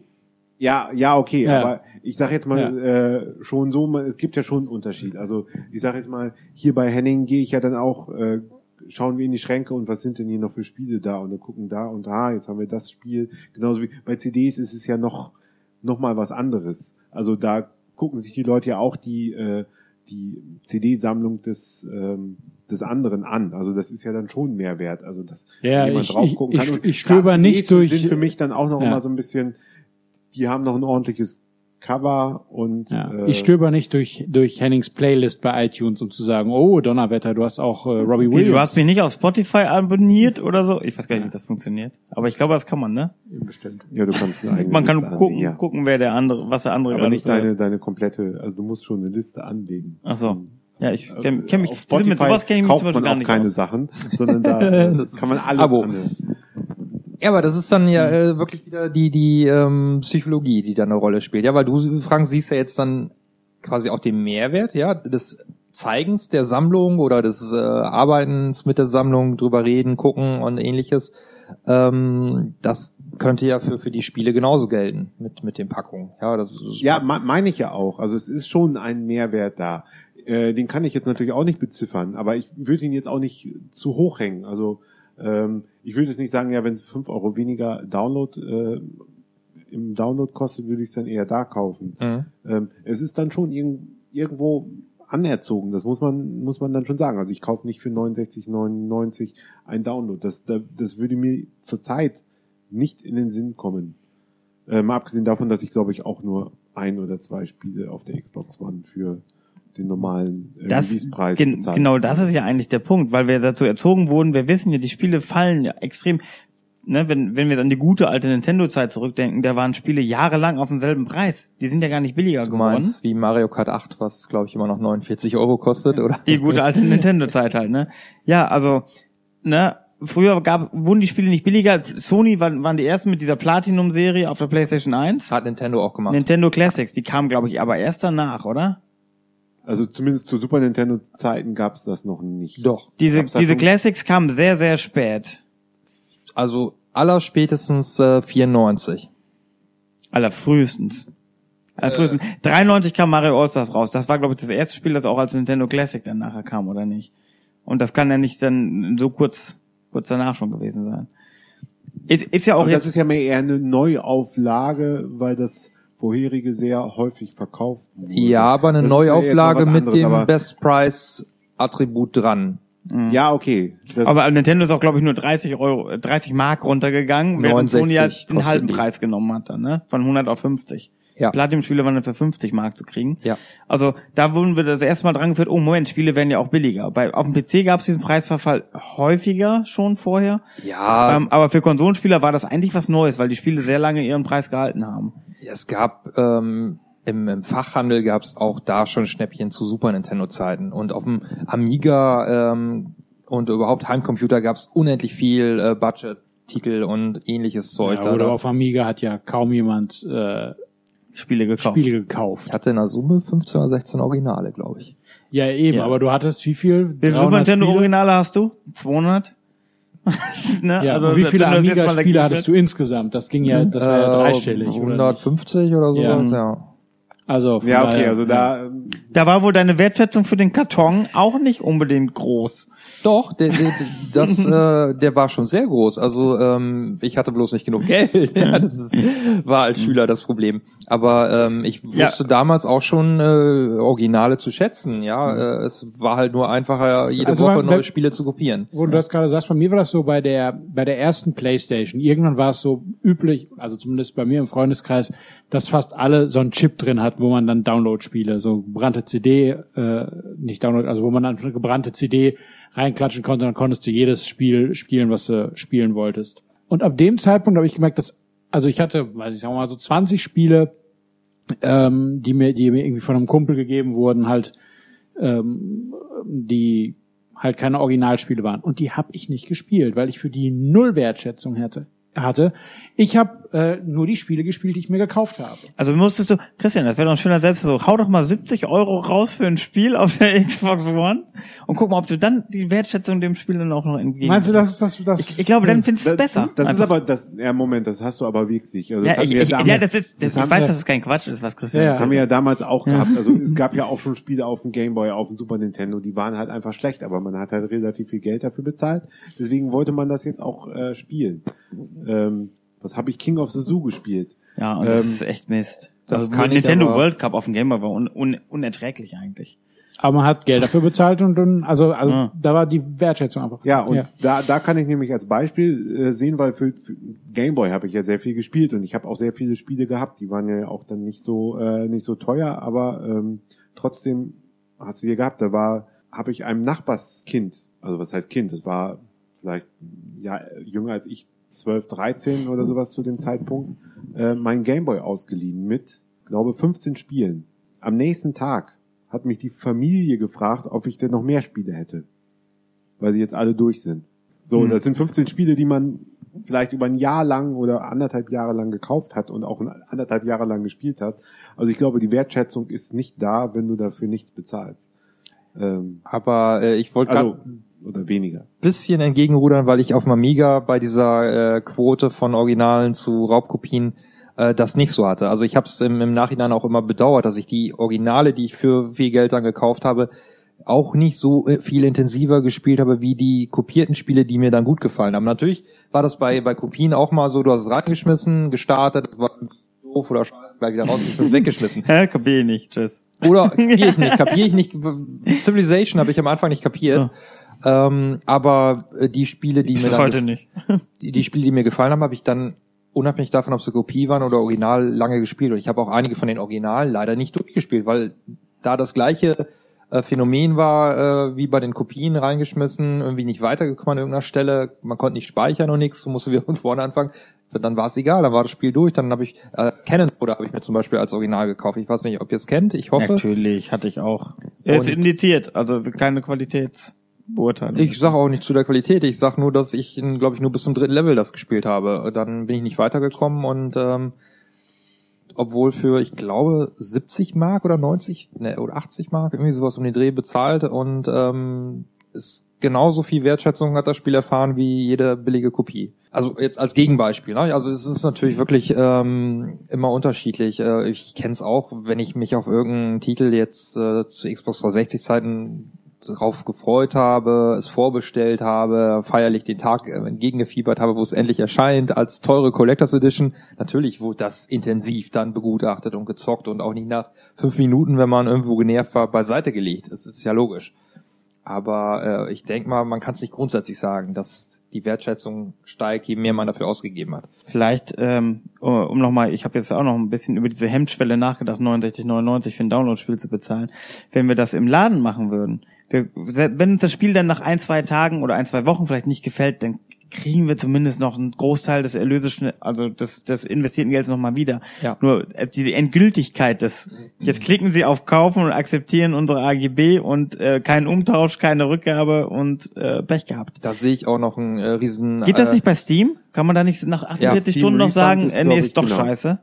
Und wenn Xbox irgendwelche macht's Bugs auch. sind, dann Nur mit Bugs diese- oder auch bei nicht gefallen? Nein, nein, nein, also die, Auch äh, die Refund gefallen. kannst du immer machen. Ich glaube, du darfst maximal zwei Stunden das Ding spielen Ja, irgendwie sowas um den Dreh. äh, und, innerhalb der ersten 48 Stunden nach Kauf. Aber ich habe hab ich jetzt bisher noch nie gemacht, aber so in der Richtung geht's. Und wenn irgendwelche Bugs drin sind, dann wird diese Refund-Zeit auch nochmal verlängert. Also, Weil das ist, das ist ja zum Beispiel sehr cool. Das würde uns ja eher dazu verleiten, dann vielleicht doch auch höhere Preise zu bezahlen, oder? Also mich, mich, das ist ja jetzt genau die Hemmschwelle, die ich hätte. Ich glaube, Microsoft macht das aus Kulanz dann teilweise, dass wenn wirklich irgendwas. Ja, aber ich ist, kann nicht nach zwei Tagen sagen, Dirt Rally ist mir doch zu schwer. ich will meine Kohle wiedersehen. Oder Quantum Break war mir zu kurz, ich war nach sechs Stunden schon durch, ich möchte zurückgeben, ja. Ja, Videothek am selben Tag noch zurückbringen und dann noch was anderes mitnehmen, ohne extra zu bezahlen. Genau. Ja, aber also diese, diese ganze Problematik mit, mit äh, Rückgabe oder auch äh, Weiterverkauf von, von digitalen Gütern, äh, da müssen sie sich eigentlich was einfallen lassen, die, die äh, Hersteller, weil ähm, Ich weiß nicht, wie das war. Es war doch irgendwie anfangs mal geplant, ich habe das gar nicht weiter verfolgt, wie das war, dass man die Spiele, die man selbst hat, mit den Leuten aus seiner Freundesliste teilen können sollte auf Xbox One. Ist Ja, so das jemals umgesetzt worden? Oder Es gibt, Ja. Ich muss sagen, ich habe da auch nie was, aber es gibt dann Sharing. Family Sharing oder Family. sowas, ja, Ja, ja. nicht sogar Friends and Family heißt das sogar. Also ich glaube, du kannst da ein bisschen was machen, aber das ist halt auch wieder, ich glaube, du kannst die Spiele dann aber auch irgendwie nicht parallel spielen. Ja, ich, ich Das auf glaube, das, das war, das war, glaube ich, Wie, das also war du, damals aber immer- du kannst es runterladen, weil, weil ich es besitze? Oder wie? Ich weiß nicht, ob das geht, aber das war damals angedacht, dass quasi, also als weil die Beschwerde kam, es geht nur noch online und nur noch Download und bla bla bla. Das- und dann hieß es äh, irgendwie sowas. Also ich habe das nur noch so halb im Kopf. Das war halt Ja, ich in wüsste der jetzt, Kritik wüsste, als wüsste ich jetzt aber auch gerne, als- wie könnte ich denn zum Beispiel jetzt Henning ein Spiel zukommen lassen? Ja, es geht ja momentan nicht. Also das war, glaube ich, in dieser Ruderphase von Microsoft, dass sie das so als, als Aus, Ausweg dann angeboten haben. Dass sie gesagt haben, okay, äh, wenn ihr, ihr da war ja online only, äh, vom, vom, du musst immer online sein, du musst alles äh, äh, auch, glaube ich, äh, digital kaufen, äh, dass sie dann gesagt haben, ja, aber dann kann man solche Modelle halt mit, mit äh, Sharing und, und ähnliches äh, dann äh, durchziehen. Aber das, äh, glaube ich, wurde nicht gemacht. Was du heute, glaube ich, machen kannst, ist äh, quasi wie so Nebenbenutzer mit, mit anlegen oder sowas, die dann auf einer äh, quasi deine Sachen wie mitnutzen können. Aber äh, ich glaube, so ein Modell, was wir uns jetzt vielleicht vorstellen, dass du sagst, okay, Henning habe ich jetzt auf meiner Friends-List, ähm, dem gebe ich jetzt quasi mal für, für drei Wochen das Recht, Minecraft zu spielen, damit er das endlich mal kennenlernt. Das geht, glaube ich, nicht. Und äh, aber das wäre natürlich In vielerlei Hinsicht. ja, aber. wäre hoffnungslos, genau, ja. Aber äh, ähm, das wären natürlich so die die Modelle, die man sich vorstellen kann, dass man äh, dieses Recht, ähm, was man dann digital kauft, dann auch mal einfach weiterverleihen, zumindest weiterverleihen äh, darf. Genau, und das, dann ist es ja nicht mehr weit zum äh, Weiterverkauf, ne? Ja, wobei das natürlich für die Publisher wieder schwierig ist, ja, dann verkaufen sie ja gar nichts mehr, wenn wenn die Leute das alles überhaupt Dann geht weitergeben. es alles in der Runde, aber so ist ja auch bei, gut, also war es ja früher dann auch, könnte man ja sagen, ne? Da habe ich mir äh, Suhl für Super Nintendo gekauft und dann habe ich es durchgespielt und dann habe ich es dir gegeben und dann ging es noch bei Christian durch die Konsole und dann noch mal bei Frank oder was und dann haben vier Leute für einen einzigen Neukauf einmal ein Spiel durchgespielt. Und Frank konnte es dann auch noch mal weiterverkaufen. Man, man kann sich ja auch Beispiel. wirklich Modelle vorstellen, wo man sagt, okay, man erlaubt auch einen Weiterverkauf. Äh, dann muss nur der äh, Käufer mehr zahlen, als der Verkäufer dann kriegt, weil ein Teil immer noch an den ähm, Publisher, den Original-Publisher geht. Ja, da, ja gut, da muss man aber halt auch immer sagen, Hm, wie soll das gehen? Dann kauft er sich das besser selber. Nee, nee, nee, also sagen wir mal, ich sag, ich kaufe mir für 40 Euro einen Download-Titel und verkaufe das für 25 an Dominik, dann kriege ich 20 und Ach 5 so. Euro gehen an Ubisoft. ja. ja, also ich würde Oder, oder also, Ja, so- Man kann sagen, es geht immer an Ubisoft. immer an die Besten. Also wird ja eher so laufen, handelt's dann mit deinem äh, mit Dominik den Preis aus, aber er muss, um das Spiel nochmal neu auf sich zu registrieren, äh, nochmal eine Gebühr zahlen. nochmal eine ja. Gebühr von 10 Euro. Ja, gut, aber dann wird- Aber das so. ist ja, ähm, wo ist für dich der, also Dominik, wo ist denn da für dich der Unterschied bei diesem Gebraucht-Game gegenüber einer normalen digitalen Version? Äh, es wäre billiger. Ja, aber es ist trotzdem das Gleiche. Du bezahlst weniger, Ja. als wenn du es neu kaufen würdest. Ja. Aber das, das, das einzige, also ich wüsste jetzt nicht, warum du dann ähm, noch was Neues kaufen solltest. Also beziehungsweise warum es denn dann billiger sein sollte, auch aus Publisher-Sicht. Abgesehen davon, dass die dann vielleicht nicht mehr die Lizenz von, äh, von Christian haben. Und Äh. eher davon denken, dass der dann ein bestimmtes neues Spiel dafür kauft. Aber So könnt, könnte man natürlich argumentieren, dass man sagt, äh, derjenige, der etwas verkauft, hat ja wieder Geld, was er für neue Spiele investieren kann. Das war ja lange Zeit immer so das Argument für den Gebrauchtmarkt, ähm, dass die Schüler natürlich äh, irgendwo Geld wieder herkriegen müssen für neue Spiele, indem sie halt ihre alten Spiele verkaufen. Alternativ wäre natürlich eine Möglichkeit zu sagen, du arbeitest nicht mit Geld, sondern mit Punkten und sagst, du kriegst dann 30 Ubisoft-Punkte für deinen neuen Ubisoft-Kauf. Und es muss nicht immer Ubisoft sein, aber Was klingt so schön? es klingt so schön. Mit ja, Uplay. Genau. Das ist, ist auch ein Modell, dass man äh, äh, quasi gar nicht gegen Geld das verkaufen kann, äh, sondern nur für, für Du, Bonuspunkte. du könntest dann sagen, ich habe jetzt genug Call of Duty Ghosts gespielt, ich schieb das zurück an den Publisher, ich, ich gebe mein Recht auf, Ja. dieses Produkt weiter nutzen zu dürfen, bekomme von denen aber einen Bonus und dann hole ich mir Code das neue Call of Duty. Genau. Ja, genau. So Also eine immer- immer so je- so wie, wie GameStop das halt mit, mit Konsolen auch äh, teilweise veranstaltet. Bringst deine alte Xbox One äh, weg, nimmst du eine neue PS4 mit. GameStop ist eigentlich auch, äh, was machen die denn jetzt? Wenn wir jetzt wirklich davon ausgehen, dass es in zwei Jahren, zwei, drei Jahren vielleicht die ersten Konsolenmodelle ohne, Also also ich, ich glaube, ich glaube einfach, dass das noch lange oder weit entfernt ist. Oder zumindest, ähm, dass es den klassischen Händler immer noch weitergeben muss, weil es halt auch die Klientel immer noch gibt, die das Ganze nicht downloadmäßig kauft. Was ist denn mit der mit der Mutter, mit der Oma, die äh, als Weihnachtsgeschenk ein Spiel für ihren die holen eine Enkel- Punktekarte. Im- Meinetwegen auch im Einzelhandel, wenn es sein ja, muss. also oder irgendwie ich so ein meine, Wertguthaben. zumindest ist es dann eine DVD-Hülle mit dem Code da drin. Hm. Wie bei, bei Vita oder sowas. Chip drin. Ich weiß, ich Ja. hab's nie, ich habe nie ein Vita-Spiel im Laden gekauft. Bei den Vita-Spielen war doch ein, äh, eine Karte. Das Ja. ist so ein Mini-Modul. Flashkarte, Kaum, ja. kaum größer als eine ähm, Mikro-SIM-Karte, hätte ich was gesagt. Okay, ja, das also ich habe ich hab halt nicht ein einziges Spiel für die Vita im Geschäft gekauft. Liegt hinter Eins dir, hast du mir geschenkt, habe ich noch nie gespielt. Also es gab, äh, Es gab ja auch mal die PSP Go. Ne, die hat ja aufs Laufwerk verzichtet und du konntest nur äh, downloaden. Das Gerät war Genau. ungefähr zwei Jahre auf dem Markt, das war's. Also das hat keine Sau interessiert. grandios weil das, gefloppt. Weil das eben keiner haben will. Der Markt wollte das damals nicht. Das war 2012 oder so. ja, es war, äh, Das war kurz bevor elf. die Vita rausgekommen. Ja gut, zwei Jahre Elf. bevor Also es gab Vita noch kam, ein? PSP-Modell danach. Also das Ja, die Street, aber das war ja dann nur noch Aber ich denke mal, da hatte. Sony gemerkt, "Huh, Download only vielleicht noch ein bisschen früh. Äh, Obwohl das ja auf iPhones oder generell auf Smartphones ja super klappt. Ne? Da, da ja, aber sich ja da musst, du, da musst du sagen, da ist nämlich die Smartphone, das Smartphone-Klientel ist ja noch. Da zahlst du aber auch keine 40 Euro für ein Spiel. Ich wollte gerade sagen, also wenn wenn da was äh, 10 Euro kostet, oh, das neue Mario Jump heißt es, Mario Jump, ich weiß nicht, wie es heißt. Run? Mario Run. Jump'n'Run heißt es wahrscheinlich. Mario Jump'n'Run. Also Mario ja. ist gar nicht mit drin, also das glaube ich äh, äh, kostet 10 Euro und äh, Da noch. vi- Riesenaufschrei. Vielen sagen, oh, ist aber ganz schön teuer. Äh, das ist trotzdem das bestverkaufte Spiel, meinst du nicht? Ne.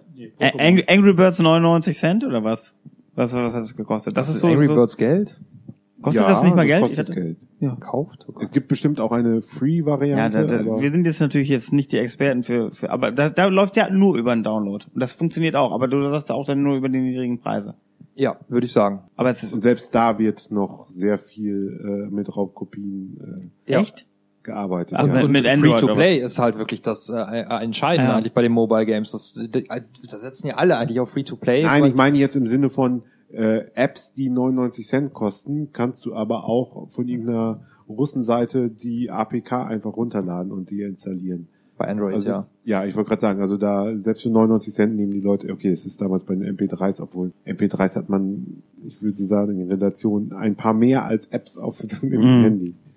Ja, aber das selbst äh, 99 Cent sagen die Leute, oh nee, der kriegt ja umsonst. Ja, also es ist unglaublich. Äh, aber äh, ich glaube, äh, Handys und sowas, da ist es wieder was anderes, weil das Gerät ist ja eh verbunden mit mit äh, Internet und alles. Da äh, hast du noch mal wieder einen anderen Bezug und es sind ja mehr so Zwischendurchspiele. Das ist ist nicht so richtig Gaming in dem Sinne, wie du es auf dem auf dem DS machst, sondern da ist ein, Also ich, äh, Ich habe mir gerade Final Fantasy Tactic für mein Handy gekauft. ich, Für Fünf Euro, ich meine, sechs Euro? 8,50 Euro 50 oder so. Ja, das spielst du ja nur während der Fahrt oder ich, so. ich, gefährden. ich sehe ähm, jeden Tag Schüler, die den ganzen, die ganze Zeit Clash Royale heißt das Spiel, glaube ich. Die spielen die ganze Zeit immer das gleiche Spiel. Ich sehe immer nur die Daumenbewegung von unten nach oben. Die schießen irgendwas von unten nach oben. Ich kenne das Spiel ja. Das könnte aber auch Pokémon sein, oder? Nee, nee, das, das, ich, ich, ich frage ja immer, was, was, was macht ihr denn da gerade? und dann kommt dann Voll Cl Clash. Royale und ähm, also das ist schon, ich glaube, das machen die auch sonst. Die sitzen nicht zu Hause dann auf einmal und äh, spielen dann auf Xbox One oder PS4. Die meisten haben sowas nicht. Ich glaube, die haben alle ihr Smartphone und das reicht denen. ja. Und ich weiß jetzt nicht, vielleicht ist es ja auch ein Free-to-Play-Spiel, gehe ich fast von Ja, aus. glaub, ist ein wenn, wenn man gewinnen will, pay to, Free-to-Play, Pay-to-Win oder sowas wahrscheinlich. Wer gewinnen will, kauft sich schnell irgendwie ein paar Items oder so. Nee, nur bunte Hüte. Bitte? Bunte Hüte. Nein, ich glaube, Nee, ich glaub- der- ich glaube, da kannst das ist relevante alles Pay, Items. Ja, Pay to Win. Bunte Hüte gab's nur muss bei sagen, Capcom. Oder Rainbow Six Siege oder sowas. Also ich glaube, wo Mhm. du vorher schon, schon ein bisschen mehr bezahlt hast, da kannst du auch nochmal Mhm. was anderes dazu kaufen. Ja gut, Free-to-Play ist ja auch nochmal, ja. Also das heißt, geschlossenes System ist realistisch bei niedrigen Preisen. Das heißt, solange die Preise so hoch sind für Spiele und solange die Qualität der Spiele so hoch ist, sind die Preise natürlich so hoch, weil die, die Spiele ja nun mal kosten in der Herstellung, wird sich das nicht ändern. Es sei denn natürlich, es waren diese Indie-Games, wie wir jetzt, du hattest das eben angesprochen, als die Xbox Live Arcade startete mit fünf oder zehn Euro pro Spiel. Da ist man aber auch gleich darauf getrimmt worden, das ist ja auch nur ein kleines Spiel. Und entsprechend war, die, waren den, der Preis dann auch noch in Ordnung und Ja gut, man hat es noch ist gemacht. aber auch immer, ähm, ich meine, da wurde das ja sogar noch gestaffelt, aber das hast du ja bei den Retail-Spielen eigentlich auch. Ich meine, da gibt's auch immer noch äh, welche, die mit einem geringeren Preis auf den Markt kommen, aber normalerweise ist dann halt die 70 Euro UVP. Äh, egal, wie viel die vorher gekostet haben. Also ich sage jetzt mal, ein Call of Duty kostet mehr als, mir fällt jetzt kein Gegenbeispiel ein für ein kleineres 70 Euro Spiel. Splatoon. Ja. Ach so, äh, ein kleines 70-Euro-Spiel, Quantum Break. Da hast du nur Singleplayer, während du bei Call of Duty Ja, nein, ich meine jetzt wirklich im äh, in der Homefront Entwicklung. 2. In der Entwicklung. Nehmen wir Homefront Revolution, würde ich jetzt Ja. mal sagen, hat ein wesentlich geringeres Budget als Call Ja. of Duty. Da müssten wir ja eigentlich sagen, okay, ich kaufe mir doch nicht Homefront the Revolution für den gleichen Preis, wie ich äh, für Call of Duty bezahle. Tut ja auch keiner. Das kostet ja Homefront nur noch so 20 Euro. Ja, ich weiß, was du meinst. Ja. Ja, so, dass, äh, dass das für den Publisher, also für den Publisher oder für den Entwickler eigentlich da, darüber dann hinausläuft. Okay, sie rechnen aber auch mit einem viel höheren Absatz. Also dementsprechend könnte man auch einfach sagen, wenn Call of Duty sich siebenmal mehr verkaufen würde, äh, könnten wir es auch alle für 10 Euro kriegen. Und dann wird keiner mehr Call of Duty für 70 Euro bezahlen. Also ich glaube, diese, dieses Preis, da kann man nicht so gut mit argumentieren, weil es wirklich immer antrainiert ist einfach nur. Antrainiert Ich ist glaube es- zum Beispiel, dass also die, ja. Ja, die, die Call of Duty Du hast Spiele, schon genug gesprochen heute. die Call of Duty Spiele sind ja relativ preisstabil. nicht mehr. Nee. Ja, gut, Eigentlich fast jetzt, nur Modern Warfare. Nein, aber sie, also sie, sie stürzen nicht so dermaßen ab. Also klar, ich Kriegst du krieg nicht nach jetzt, zwei Monaten für 20 Euro. genau, Ja. nach, ich, na, nach einem, nach einem halben Jahr kriege ich es wahrscheinlich auch, krieg's für 30 Also oder wir sowas. haben doch heute im Fernsehen Aber- Werbung gesehen für Call of Duty Legacy Edition, also mit dem alten Spiel für 59. Regulärer Preis war glaube ich 89. ja. Oh, das ist Nach ein guter. nicht mal einen Monat. Ja, weil sie gemerkt haben, dass sie den Preis nicht kriegen. Äh, das, Ja. Aber, äh, die Aber sind also, preisstabil. sie- ich sie hab sind nie ein Call preisstabiler, of Duty Spiel äh, gespielt beziehungsweise gekauft, weil es nie, also gerade in der Xbox 360 Ära wirklich günstig zu. Am, am Ende der Xbox Kaufen wir. 360 waren die Spiele auf einmal bei 10 Euro. Aber während die Konsole noch richtig lebendig war, Als es Ähm, noch aktiv von allen online ganz gut. gespielt wurde, ist das, äh, sind die Sch- Spiele für Xbox-Verhältnisse ähm, Preisstabil gewesen. preisstabil Ja, gewesen. Klar, Damals, du als hast, wir noch jung waren. du hast natürlich, Ja. du hast, du hast natürlich auch für 40 Euro dann irgendwann Modern Warfare gekriegt, aber du hast es nicht für 15 gekriegt. Erst viel später. Erst ganz, ja, erst viel, viel später. Ja. Und, ähm, Ja, und also, äh, too long did not read. Äh, Um das wirklich abzukürzen, ich weiß jetzt gar nicht, warum du es angesprochen hast. Du hast recht, aber es hat jetzt damit nichts zu tun, oder? Und ich wollte ja auch zu, zu den antrainierten Preisen was sagen. Das kann man mich ja dann auch auf den DLC beziehen, äh, bei dem Call of Duty ja doch Preise definiert hat, weil sie, glaube ich, die ersten waren, die für die Map Packs dann 15 Euro verlangt haben. Und auch, äh, glaube ich, mit vier Maps äh, ging das, glaube ich, bei Modern Warfare äh, los. Oder war es Modern Warfare 2? Also irgendwo haben sie da diese Preismarke gesetzt und haben damit eigentlich den Standard definiert, der, der heute noch ungefähr Gültigkeit hat. Also dass man für ein Map-Pack äh, im Ego-Shooter dann 15 Euro bezahlt und so drei, vier, fünf Maps dafür kriegt. Ja, und und, vielleicht noch zwei neue Spielvarianten. und vielleicht nochmal eine Spielvariante dazu. Das ist auch äh, etwas, was dann auch wieder antrainiert ist, weil auch da kann man natürlich wieder schwer äh, sagen, was es müsste es eigentlich kosten, was ist ein fairer Preis. Äh, genauso, ja, bitte. Und, und vor allen Dingen, warum haben sie es nicht sofort mit reingepackt? Das hat, das lag doch alles schon in der Schublade, als das Spiel rauskam. Die wollen das, also machen das doch absichtlich Das so, dass sie das in Stücken dir verkaufen. gemeine Unterstellung, die immer wieder aufkommt. Ja, aber so stimmt gar machen nicht. die Also Publisher das nicht. eigentlich, äh, da muss ich, muss ich jetzt aber gerade bei Call of Duty würde ich, würde ich da wirklich Das sagen, finde ich, äh, finde ich äh, eine Frechheit. Ähm, weil das erwarte ich eigentlich eher von einem Nachfolger, der ein Jahr später kommt, dass der vielleicht ein paar mehr Spielmodi hat als der Vorgänger und vielleicht auch ein paar Maps mehr. Also ich denke mal nicht, dass es der äh, Programmieraufwand ist, der jetzt da drin steckt und der diese 15 Euro rechtfertigt, sondern das ist wirklich Abzocke. Ja. jetzt mal- also Genau. Und das kriegst du nicht im Laden als Disc. Das musst du kaufen. außer bei Digital. Rock Band.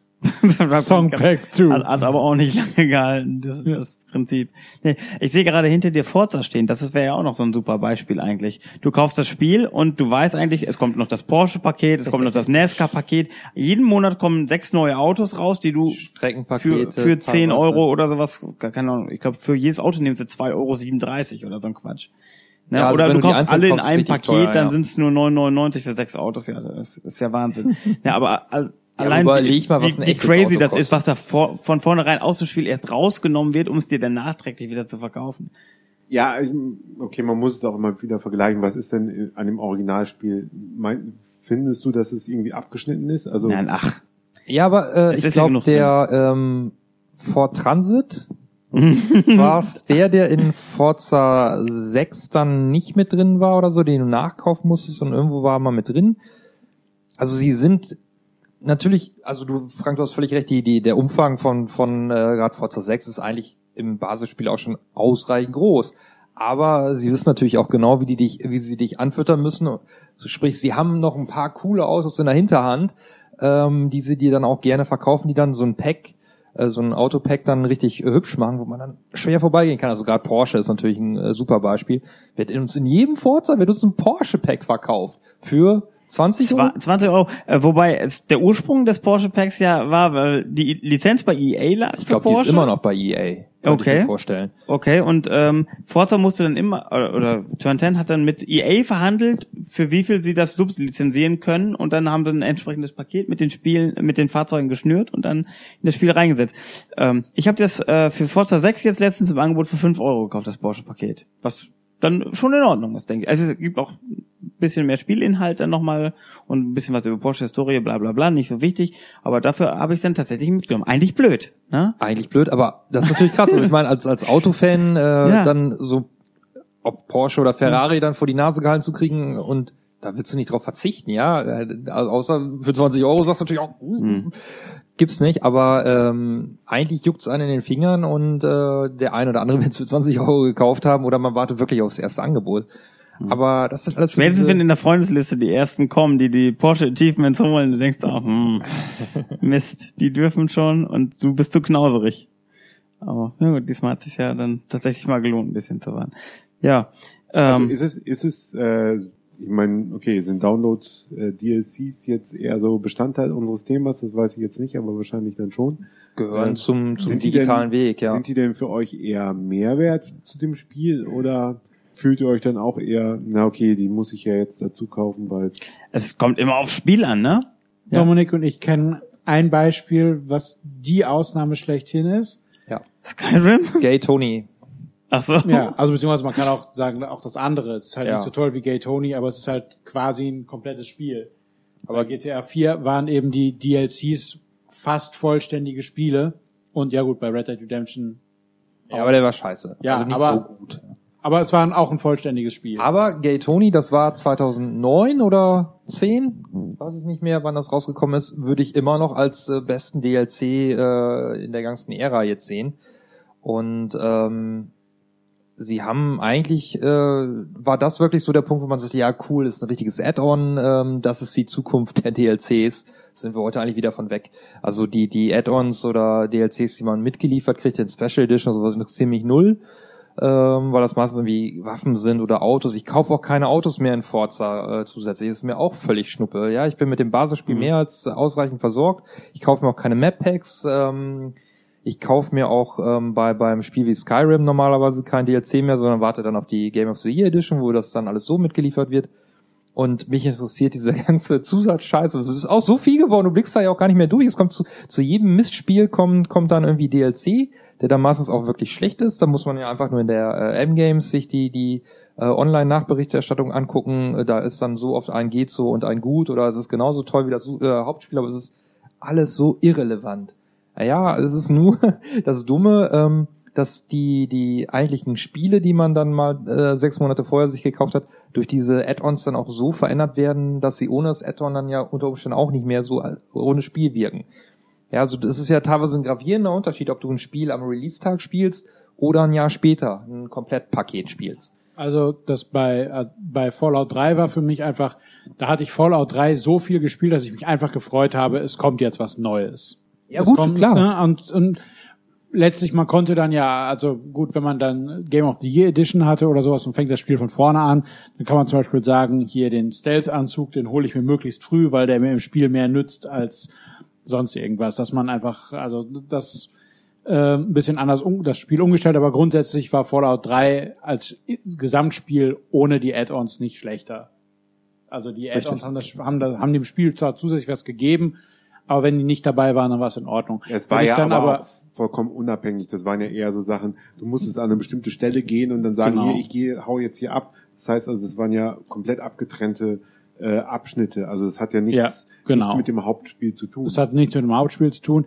Dann aber das beliebte Gegenbeispiel Assassin's Creed 2. Habe ich wo- auch gerade dran. Ja, wo Ja. einfach zwei Missionen rausgenommen wurden, die einem hinterher dann verkauft wurden. Und zwar nicht die letzten zwei irgendwie so, sondern irgendwie das 11. also ich sag mal, es und 14. gab, genau, es gab vom irgendwie, 16, sagen wir mal, ne? 14, es gab 14 Missionen und 11 und 12 waren einfach nicht dabei. Ja, also es war wirklich im Menü so eine Art Timeline und, Ja. und da waren dann zwei ausgegraut mittendrin.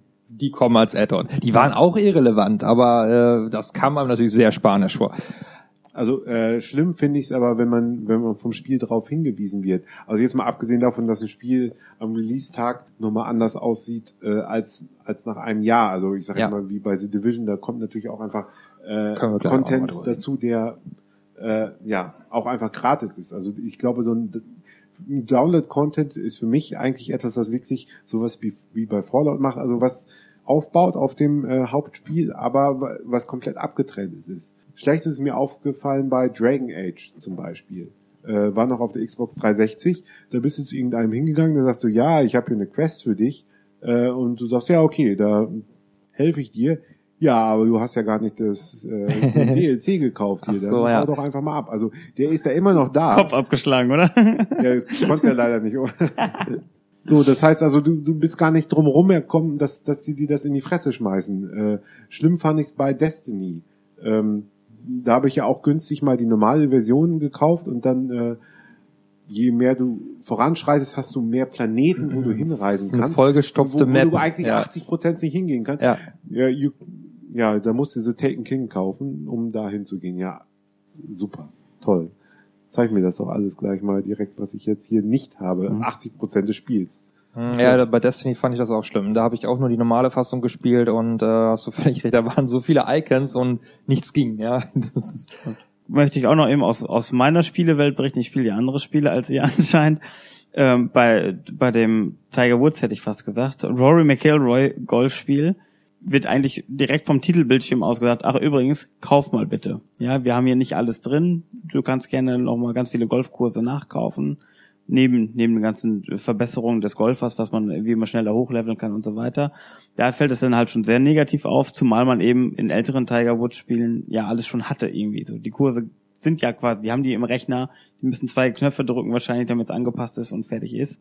So stelle ich mir das immer vor. Programmieren ist ja bestimmt ganz einfach. Die sitzen dann nur und machen ein paar Mausklicks und den Rest des Tages essen sie Pizza und äh, wollen mich dann, dann abzeugen. Und äh, wenn man dann natürlich meine Musikspiele anguckt, da habe ich wahrscheinlich das mit Abstand meiste Geld in Download-Content gestellt. Die Spiele selber waren gar nicht so teuer und die, die Hardware, okay, ja, kann man noch drüber streiten. Aber ich glaube, ich habe trotzdem, auch wenn ich hier ein 200 Euro Schlagzeug und eine 200 Euro Gitarre stehen habe für, für Gitarre und Rockband, ähm, habe ich doch mehr für runterladbare Songs ausgegeben. Also ich habe hunderte Songs gekauft für Stück, was weiß ich.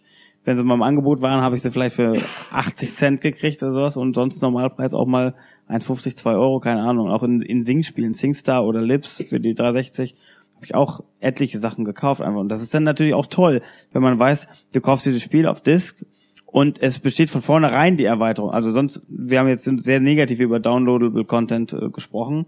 Quasi, wenn, wenn einem das von vornherein gesagt wird, du kannst noch was dazu kaufen, aber bei solchen Spielen ist es natürlich dann positiv. Ähm, wer hat nicht mal früher, ich weiß nicht, ihr wahrscheinlich nicht, auf Singstar Spiele gehabt, wo man dann 10 von 30 Liedern ganz gut fand und den Rest fand man scheiße. Dann ist doch besser, man kauft eine, eine Disc, das erste Singstar für PS3 kostete fast nichts.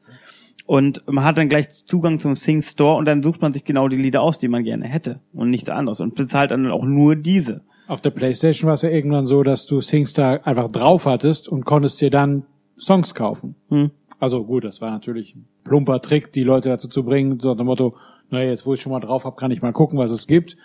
Aber die grundsätzliche Idee finde ich bei, bei Musikspielen, finde ich es noch eher in Ordnung, dass die jetzt nicht bei der bei der ersten Disk-Version, die rauskommt, äh, weiß nicht, 500 Songs draufpacken, in der Hoffnung, dass da, also ich meine, das ist ja auch, äh, das ist ja wirklich teuer, die Lizenzen für die Musik teilweise, aber ähm, das ist halt dann, Ja, also dieses Ja. individuell äh, zusammenstellbare. Ich glaube, das war auch beim Gran Turismo 5 war das nicht auch so, dass man quasi nur ein Basisspiel kauft, so war die ursprüngliche Idee und alles andere kauft man sich individuell so zusammen, die Autos, die Strecken, wie man selber gerne haben möchte. Das war Das sicherlich. ist aber am Ende nicht Das gekommen. haben ne? sie mal irgendwann gesagt, aber Ja. dann haben sie gemerkt, sie kriegen das Wetter nicht rechtzeitig fertig, dann haben sie es wieder eingestellt. Dann haben sie noch ein paar alte Autos aus Gran Turismo 2 reinkopiert und das veröffentlicht. auch schön. Ja. Siehst du, so Oh, funktioniert muss ich haben. Das so, nennt so man- mit Rechtsklick. Das so einfügen, kopieren, ausschneiden. Classic Collection. Aber du hast gerade Rory McIlroy angesprochen. Ja. Spiel, was ich nur habe, weil ich EA Access habe. Oh ja. Ähm, quasi als, als neue Richtung zum Thema Download. Mhm. Ähm, also eben ewig äh, Xbox Live, äh, Xbox Gold und äh, PlayStation Plus und Das stimmt, da EA Access, ja. die ganzen ähm, ja, Abo-Services, wo man einfach Spiele so kriegt. Ähm, ja, wie, wie steht ihr dazu? Ja, also äh, früher haben wir für Xbox Live 60 Euro oder was weiß ich, wenn wir es vergünstigt haben, was weiß ich, so zwischen 40 und 50 Euro bezahlt und durften dann online spielen. Und jetzt gibt's, weil PlayStation Plus damit angefangen hatte, Ja. vor fünf Jahren ungefähr, die Spiele gratis dazu zu geben, hat äh, Microsoft irgendwann nachgezogen. Ich finde das ganz nett, aber man muss auch sagen, man meldet sich ja seine Festplatte zu. Man lädt es erstmal runter und spiele ich irgendwann mal. Gucke ich irgendwann mal rein. Aber vieles, vieles von den Sachen habe ich, glaube ich, nicht durchgespielt. Beziehungsweise, wie oft kommt es vor, dass es nicht auch äh, genau das ist, was man sich selbst schon eh gekauft hat, ne? Wenn man relativ viele Download-Spiele gekauft hat. Also bei EA bin ich jetzt an dem Punkt angelangt, dass ich mir keine EA-Titel mehr kaufe. Also dass irgendwie dann kommt äh, ein neues Battlefield raus und ich sonst mir das irgendwie so jedes Jahr gekauft habe und jetzt sage ich, na gut, das Battlefield, ich spiele sowieso die Kampagne, ich, äh, nur die Kampagne, ich spiele nie online. Dann kann ich auch warten in einem halben Jahr, wenn das Battlefield Hardline und jetzt äh, dauert es halt wieder ein halbes Jahr, da kommt Battlefield One oder da- vielleicht dauert es auch ein Jahr, bis es kommt, aber also ja, Hardline hat glaube ich auch länger gedauert als als die anderen, aber Ich denke, das ist so Beispiel- mega gefloppt und deswegen kam das so schnell. Hardline Komm schnell. Ja, das hatte ich Okay, auch. aber Battlefront dauert jetzt schon ziemlich, Ja. also verhältnismäßig lange. Ähm, aber die ähm, die Sportspiele, die kommen alle nach einem halben Jahr. Ähm, Dreivierteljahr.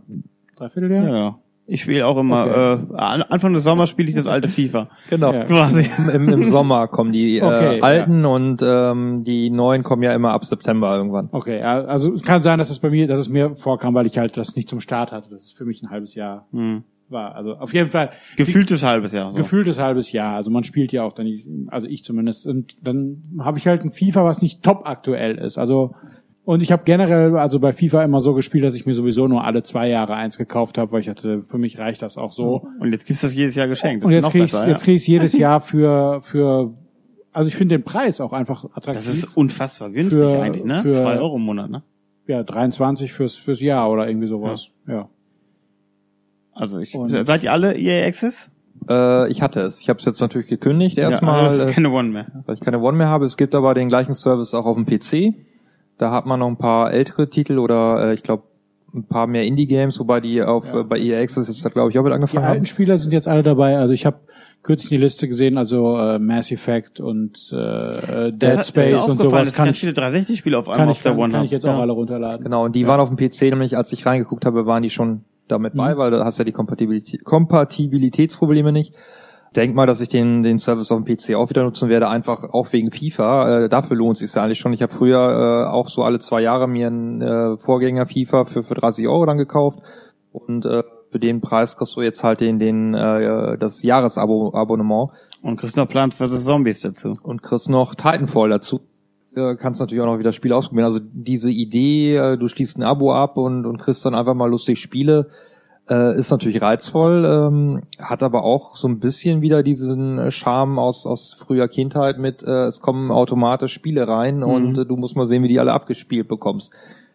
Na, Also bei mir ist es so, dass ich ich habe früher viel NBA gespielt, ich habe äh, relativ viel NFL, ähm, NHL gespielt und Madden konnte ich nie so richtig. Also immer gerne probiert, aber auch immer viel verloren. Ich habe die auch alle runtergeladen. Und aber, jetzt äh, ist es so, dass ich einfach Was ich zeitlich, sagen, du kannst das eigentlich auch ja, nicht. dass ich zeitlich nicht dazu komme, äh, NBA oder NHL zu spielen, obwohl ich grundsätzlich Interesse dran habe.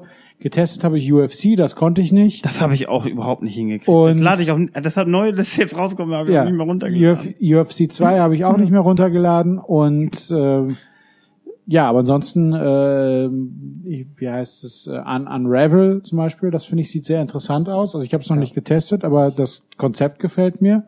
Von der kleinen äh, Stoffpuppe, die sich abwickelt, äh, Wollpuppe, die sich abwickelt und ja, fand ich sah interessant aus und das steht bei mir auf der Liste. Und Dragon Age? Nicht mal runtergeladen. 50 Gigabyte, bist du verrückt? habe ich das runtergeladen, nie spiele. aber Das ist das einzige Spiel, weswegen ich mir EA Access holen würde. ja, ich habe Das das, ist eigentlich blödsinnig, weil das Spiel an sich günstiger ist als EA Access. Ja, aber da kannst du FIFA 16 gegen mich spielen. Ja. Online. Oder 17 in einem Ja, Dreivierteljahr. warum sollte ich ich, ich hasse FIFA, aber ansonsten. Ja, aber Ja, du kannst ja auch ein Monatsabo abschließen. Also ich habe das ähm, auch damals erstmal Monat Monat genommen, dann äh, FIFA gezockt, das vom System her ganz gut gefunden, dann nochmal einen Monat gemacht und dann ist das Jahresabo. Also an sich ist es wirklich, äh, ich finde gut, dass es, dass es äh, sowas gibt. Ich habe es bis jetzt noch nicht in Anspruch genommen, aber gerade die Tatsache, ich kaufe mir auch relativ wenig ähm, Spiele zum Release und deswegen kann ich die auch gerne ein Dreivierteljahr oder ein Jahr später spielen. Ähm, aber gerade bei den EA-Spielen ist es, ja, NHL oder Madden würden mich nochmal interessieren, aber da bin ich auch nicht mehr wirklich reingekommen. Also ich glaube, da muss man sich du kannst nicht NHL spielen, was du eigentlich dann über drei Monate jeden Tag zwei Stunden spielen müsstest, aber du hast dann halt auch immer noch äh, andere Spiele. Also deswegen. und ein Leben. Ja. Dieses blöde Leben zwischendurch. Ständig muss man arbeiten gehen und so. Voll doof. und andere Menschen sehen. Ich will doch nur NHL spielen. ja. Ja, weil, also ich kann mich noch dran erinnern, also ich bin ja eh dann eher der Pro Evolution Soccer äh, äh, Freund und da, da spielt man halt wirklich, da habe ich eine Zeit, also während meines Studiums oder so, da habe ich da wirklich jeden Tag da mindestens eine Stunde oder sowas gespielt und dann über, über fast ein Jahr hinweg. Also, ähm, aber okay, das kannst du jetzt nicht mit fünf Sportspielen machen und dann noch, noch einem Rollenspiel nebenbei und Ja, du hast ja, ähm, Aber egal so- welche Konsole du hast, also einen äh, der Abo-Services hat man ja in der Regel, also dann äh, PlayStation Plus oder äh, Games with Gold und ähm, ich habe es auch bei Games with Gold schon nicht so gemacht wie Henning, dass ich einfach alles erstmal runterlade und dann später feststelle, dass es mich gar nicht interessiert, sondern ähm, habe da von Anfang an auch schon äh, selektiert. Also ich habe mir die Screenshots ange wenn ich es kannte und äh, also es waren viele Spiele, wo ich sagte, cool, dass es endlich kommt. Also dieses ähm, ähm, Defense Grid 2 habe ich zum Beispiel bewusst nicht gekauft, weil ich gesagt habe, nee, warte ich. Das kommt bestimmt. Das ja, kommt ja, Ich habe es natürlich bezahlt vorher. Nee, ich habe ähm, außer Minecraft und auch. habe ich kein einziges Download-Spiel mehr auf der One gekauft, nachdem diese Games with Gold Geschichte halt angelaufen war. Weil ich einfach gesagt habe, nee, ich warte. Stumpf auf alles gewartet und äh, was dann halt nicht kommt, das verpasse ich dann halt. Ja, oder kaufst auf Steam für für ein Euro. Die, ähm, das ist natürlich die Frage, ob du durch diese Masse an Spielen, die du so reingespült bekommst, äh, ob das dann nicht auch dazu führt, dass du noch weniger Retail die, oder überhaupt äh, Hauptspiele, äh, AAA-Spiele, die noch so separat kaufst. Ob das äh, das Kaufverhalten dann auch noch negativ beeinflusst, dass man sagt, ich kaufe jetzt auch weniger Spiele, weil ich kriege ja eh alles entweder im, im Sale oder eh immer über die Umsonstschiene. Ja, also so ist es ja bei uns. Ne? Da hat der Christian gut ausgeführt, warum soll ich mir das FIFA alle zwei Jahre noch kaufen, hast du ja auch schon gesagt. Wenn ich sowieso jedes Jahr kostenlos geliefert kriege mit einer leichten zeitlichen Verzögerung. eine leichte zeitliche Verzögerung, das ist kurz bevor der nächste Teil rauskommt. Aber es ist schon eine äh, Ja, aber es, es, es spielt ja keine. Rolle, wenn du nicht der Hardcore FIFA Ultimate Team Online-Zocker bist oder sowas. Also, du, du, wir Ja, gehören ja nicht mehr zu den Kids, die immer den neuesten die, Teil äh, haben. die Teams sind abgedatet. Die werden zur Winterpause, gibt's ein Update und ansonsten äh, immer nur zum neuen Spiel. Das heißt also, du spielst immer schon mit dem, ja, zumindest halbe, dem Kader, der ein halbes Jahr alt ist. Das ist schon, für manche ist es ein Ja, klar, ja Also- gut, aber für, für mich als Light-User, was Fußballspiele betrifft, Aber mittlerweile ich, ich ist sage jetzt mal so, weil. Dominik zum Beispiel, wenn er die Spiele kauft und genau den Tag äh, auf den Tag sich freut, wann das Spiel jetzt endlich da ist und er die äh, Collectors Edition oder wie auch immer in Händen hält. Das ist natürlich was anderes, als wenn ich dann sage, nee, ich kaufe mir das dann lieber Ja. kaufen, in Anführungszeichen digital, aber dann erst ein Dreivierteljahr später. Ich hab's Also ja, ich kann also das ist ja schon Ja. Ich- grundlegend anderes. Okay, wenn ja gut, jetzt gehen ja, wir weg von FIFA, dann, sondern dann, dann spielen ist mir eigentlich Battlefield egal. oder so. Also okay, da gibt's jetzt eine Watch Dogs 2 jetzt gerade. Das interessiert mich aber eigentlich nicht, ob das nun neu ist oder alt. Also so geht's bei mir. Also wenn ich wirklich nicht gerade ein super Spiel habe, worauf ich mich richtig freue, und das ist sehr, sehr selten, es dann, dann doch eher das alte Spiel, was dann noch etwas günstiger ist. Dann ist das natürlich ein Top-Ding. Aber wenn man eher immer das Neu Neue spielen will, was gerade neu ist, dann hast du natürlich damit Pech gehabt.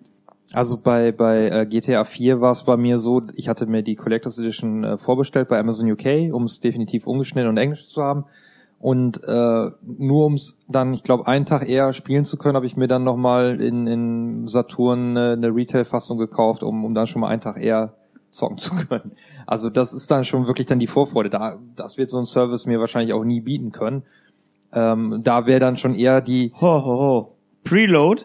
Du kannst es schon runterladen und, und um 0 Uhr 1 ist es freigeschaltet. Ich wollte- ja, aber das ist nicht der Service EA Access. das Ich wollte gerade Service sagen, das ist nämlich dann beim digitalen Vertrieb dann durchaus auch da mal eine Überlegung. Das haben ja einige Maniac Forum auch bei einigen Spielen gemacht, dass Ach, sie haben das, sind in, sind in Hongkong, nach Hongkong gezogen quasi, virtuell, um früher zu zocken. Nein, oder haben sich die Deluxe Edition von irgendeinem Download-Spiel gekauft, weil äh, man da irgendwie eine Woche eher spielen konnte. Mhm. Das gab's ja jetzt beim Forza-Teil, glaube ich, sogar, oder? Ähm, wo, wo eine bestimmte Horizon, ne, drei Tage vorher, ne, vor dem Wochenende. Es kommt eigentlich erst montags oder dienstags raus, aber du konntest schon freitags loslegen. Ja, solche ne? Geschichten. Also das, das kann ich mir auch durchaus vorstellen, dass mal irgendein Titel, Red Dead Redemption 2, äh, kommt, äh, wo äh, die, die Lust auf diesen Titel so groß ist, dass alles egal ist. Ja, dass man dann einfach sagt, ja, okay, dann kaufe ich das halt für 120 Euro digital oder was auch immer, um es dann sofort zocken zu können. Das ist bei mir genauso wie bei dir, Frank, es sind sau wenige Spiele, wo ich so heiß drauf bin, dass ich noch quasi nicht mehr schlafen kann oder so, umso näher der Release kommt. Ich glaube, außer Rockstar-Titeln ist da nicht mehr viel. Also das neue Zelda macht mich nicht mehr ner- nervös im Gegensatz zu früher oder äh, ein neues Mario, glaube ich, würde ich heute auch schon ein bisschen entspannter sehen. Ähm, das ist vielleicht noch äh, GTA, neuer GTA-Teil und Red Dead Redemption und dann hört's auf. Das ist bei mir vollkommen weg. Das ist bei Es mir gibt, auch völlig es weg. gibt Spiele, auf die ich mich richtig freue, aber es gibt kein Spiel mehr, wo ich sage, das muss ich am Release-Tag haben. Also ich habe mich auf den äh, ersten Trailer von Red Dead Redemption 2 habe ich mich einen Tag vorher gefreut, dass der, oh, oh, jetzt morgen kommt der und Ja, siehst du, habe ich nicht und deshalb war ich hinterher nicht enttäuscht, weil ich da irgendwie zwei Minuten nur dummes Zeug gesehen habe. ja, der war nicht so aussagekräftig. Der zweite, wird, Ja. der, der zweite kommt ja bestimmt irgendwann bald jetzt. Bin schon nervös. Ja, es ist aber, also ich finde es aber auch ähm, schon ein bisschen komisch, dass man, dass man da gerade eben diesen Release-Tag dann immer noch, noch so nimmt. Ich meine, wir haben uns ja jetzt über Rogue One eben noch unterhalten schon. Ich gehe nicht in die 0 Uhr 1 Premiere, sondern in die 21.15 Uhr dann am Abend oder so.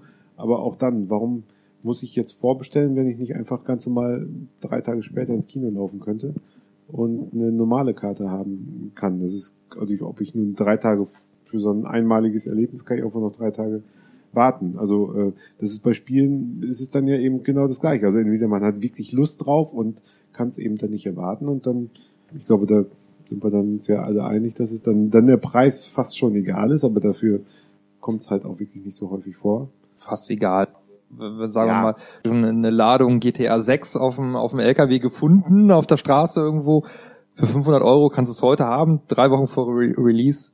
Ich glaube, das würde ich sagen, nö, ja, so schlimm ist es nicht. Aber ähm, Ach, Ja gut, aber man muss äh, die PlayStation 4 für wie viel, äh, die war ja relativ gefragt, als sie rauskam. Also das ist ja auch für den doppelten Preis dann bei eBay über ein Nintendo NES Ja. Mini. Ist auch erst letztens gewesen. Ja, Du hättest wo der es am nächsten wo der Tag fürs Dreifache Controller verkaufen für, können. Wo der Controller für 100 Euro bei eBay über, Mhm. äh, über den Tisch gegangen ist und der kostete 10 Euro. Regulär. Oder 20? 10. 10, Ja, ja. Also, Ja. äh, hättest du drei vorbestellt, die direkt auf Ebay geschoben, ja. ne, da hätte man einen schönen Schnitt gemacht. Aber Ja. das, ist, das sind jetzt auch hart. Wobei, das das, ist das ist halt, das ist dann auch, verwerflich. das ist auch dann, Und das ist übrigens eine Konsole, wo man gar keine Downloads runterladen kann. Nichts. Ja, aber es ist eigentlich komplett digital. Ist aber auch eine, eine interessante äh, Vertriebsform, ja. Also äh, Nintendo hat äh, quasi ihre Virtual Console Geschichten nochmal wieder in einen Plastikkasten gepackt und liefert einen schicken Controller dazu und verkauft das. Mit Warum? dem kurzen Kabel. Ja, das ist der einzige äh, Nachteil wegen. Aber warum äh, sorgt das für so einen Hype, während diese Spiele, glaube ich, alle oder fast alle in der Virtual Console nicht so viel Aufmerksamkeit erregen? Das ist, glaube ich, das Retro-Feeling, dass du wieder, was- dass du was in der Hand hast. Da, da ist die Haptik das Entscheidende Ja. bei dem Ding. Und Und das das, ist- sieht ja genauso aus wie das Original, nur klein. Ist ja viel cooler. Ja. Nicht? Also für mich war das, also ich, ich hatte einfach Lust, wieder auch diese Aber Spiele die zu spielen. Virtual Console hatten die nicht auch alle immer irgendwelche Probleme von wegen 60, Ja. 50 Hertz und so ein Die, Kram. die Emula äh, Emulation wurde jetzt wohl irgendwie verbessert. Ähm, Und im direkten Vergleich sahen die wohl auch, waren die Farben sehr mau, ne? Ja, genau. Also es ist schon deutlich besser, was sie jetzt gemacht haben. Aber gut, wenn sie jetzt da einen besseren Emulator haben, den könnten sie natürlich auch in die Wii U reinstopfen mit dem Update. Ja, das wird Nintendo nie machen, aber sie könnten sicherlich. Das kann ich mir nicht vorstellen, dass äh, sie da jetzt einen Emulator programmiert haben für irgendeinen Billigchip, der da in diesem NES-Emulator läuft und das würde in der Wii U nicht funktionieren. Das glaube ich nicht. Ja, also, dass es wirklich so einen großen Hype gibt, äh, ist schon ein bisschen unverständlich, gerade dann auch, äh, ich weiß nicht, ob es von Nintendo irgendwie gewollt war, dass sie die Stückzahlen relativ klein gehalten haben zum Anfang. Ich glaube, es gibt zwar noch eine Charge wieder, ähm, aber Ich glaube, Nintendo ist einfach schlau. Die produzieren nicht die Master im Voraus und bleiben dann auf dem Lagerhaus von Konsolen sitzen, sondern die machen erstmal eine Charge und gucken dann, was passiert. Und bei Bedarf und wenn sich's rechnet, produzieren sie nach. Fertig. Nintendo ist nicht, ja, du kannst aber Ist- so dynamisch schon kannst auch nicht nachproduzieren. Äh, produzieren. also du musst, du hast ja vorher schon irgendwie ein Ziel und äh, kannst dementsprechend dann auch die Preise Also ich Na, glaube, sie haben, sie haben am Anfang ja. vorsichtig kalkuliert und haben dann, äh, also spätestens bei den Vorbestellungen, das äh, hätten sie natürlich, also haben sie bestimmt auch schon angefangen nachzuproduzieren. Aber äh, die konnten die Erstauslieferung, mit der Erstauslieferung halt die Vorbestellung überhaupt nicht. So was man gelesen hat, ne, von wegen 100, manche Händler bestellen 100 Geräte und kriegen zwei. Das ist denn, also so blöd sind sie bei Nintendo ja auch nicht, ne? Ja, doch, aber das ist bei Nintendo kommt das immer wieder vor. Also Amiibos waren nicht in ausreichender Stückzahl da und äh, auch Ja, einige 3DS-Spiele haben. Ich denke mal hier auch die die aktuellen Pokémon-Titel, Mhm. die werden auch irgendwo wieder ausverkauft sein, weil Nintendo zu wenig geliefert hat. Aber geh in den äh, Nintendo DS Shop und zack, hast du es auf deiner Konsole drauf. 39,99. Bist du dabei. Sonne und super, Mond. Schnäppchen. Je 39,99. Ähm, äh, du hattest das letzte Thema eigentlich gra- gerade noch angeschnitten. Wir haben ja jetzt über aktuelle Spiele gesprochen, über Downloads haben wir gesprochen. Jetzt hast du die Virtual Console noch angesprochen. Und gerade du, der einen Schrank voller Super Nintendo Module hat, der, stört dich das, dass man die Spiele für 8 Euro kaufen kann von Nintendo? Überhaupt nicht, ähm, weil da sind wir dann ja Machst wieder. du das? Würdest du das überhaupt machen? Äh, ich habe das im Modul nicht mehr geht. ich ja ja ja genau äh, absolut. Äh, also äh, ich zocke ja immer noch Super Mario Kart regelmäßig im äh, Split Screen den den Battle Mode und ähm, irgendwann Gegen einen zweiten Controller, der angeschlossen auf dem Boden liegt. Und irgendwann äh, wird, äh, wird das ja nicht mehr funktionieren oder wird auch das zweite oder das dritte Super Nintendo nicht mehr funktionieren.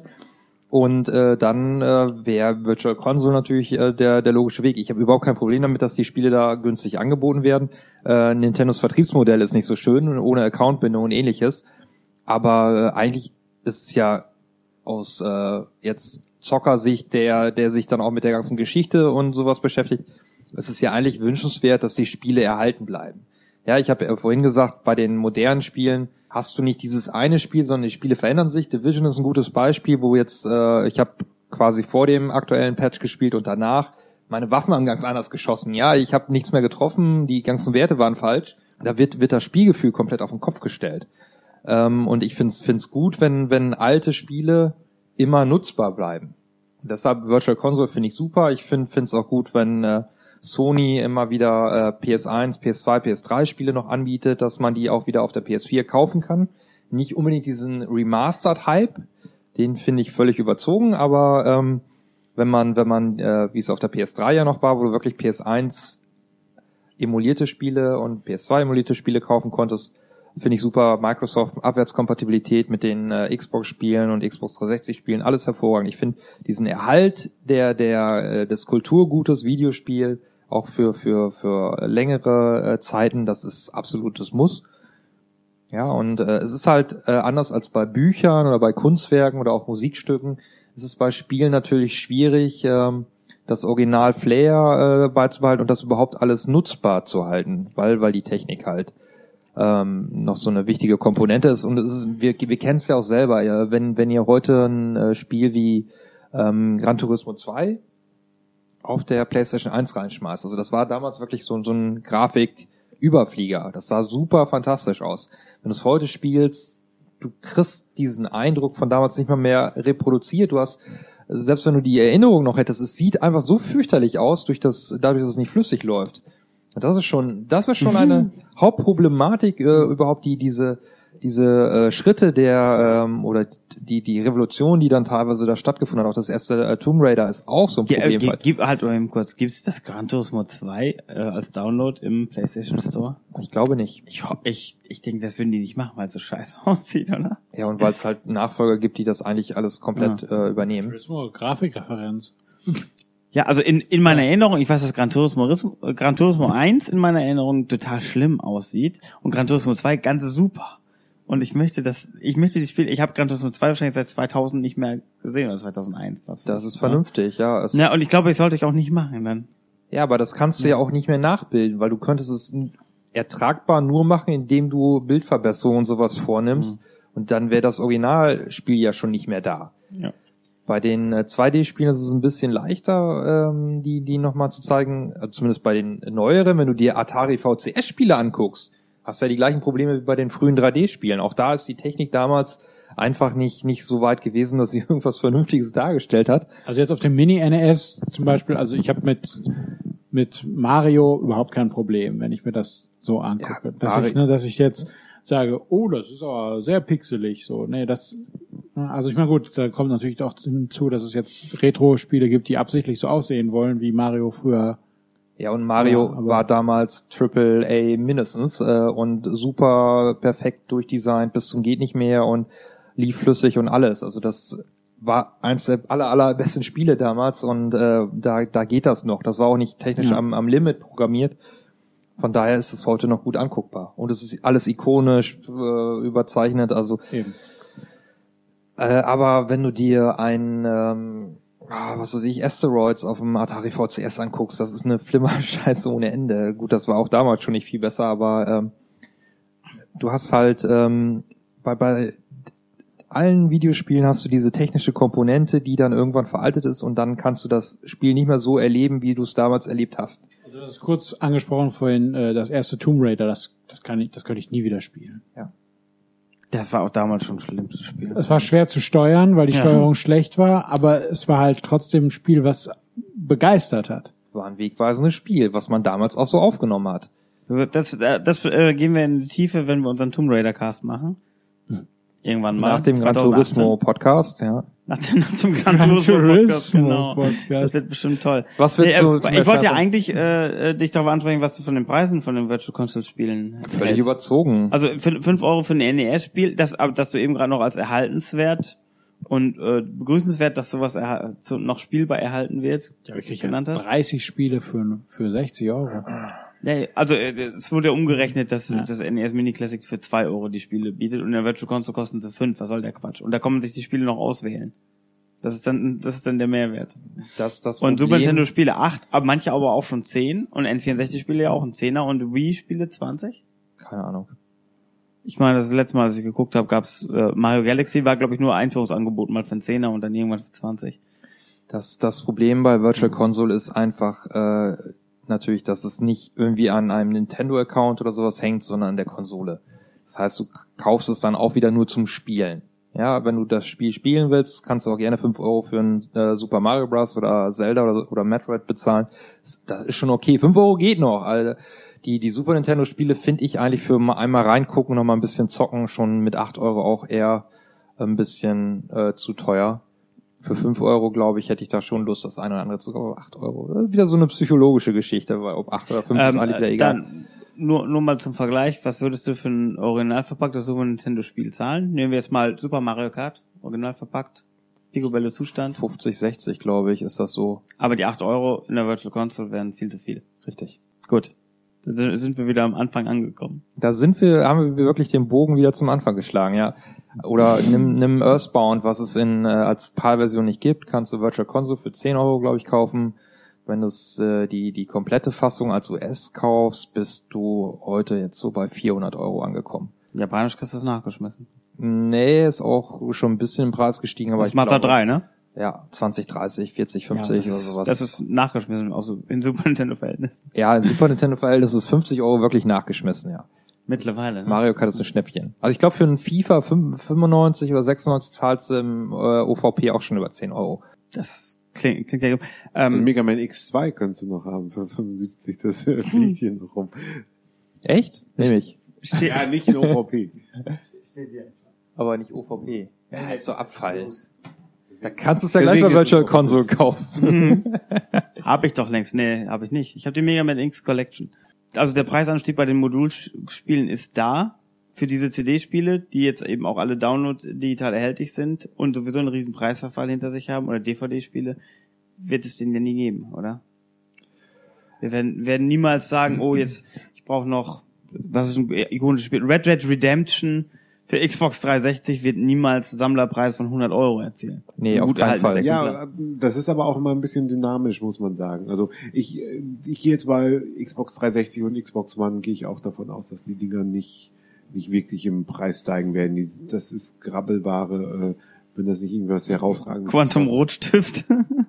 ähm, Ähm, Gerade gerade weil du irgendwie äh, auf der Xbox 360, ich weiß gar nicht, ob die das irgendwie äh, geändert haben, aber da, da gab es ja auch mal Patches und die waren dann irgendwie im Cache mit drin und äh, du konntest nur fünf Patches, glaube ich, auf einmal haben.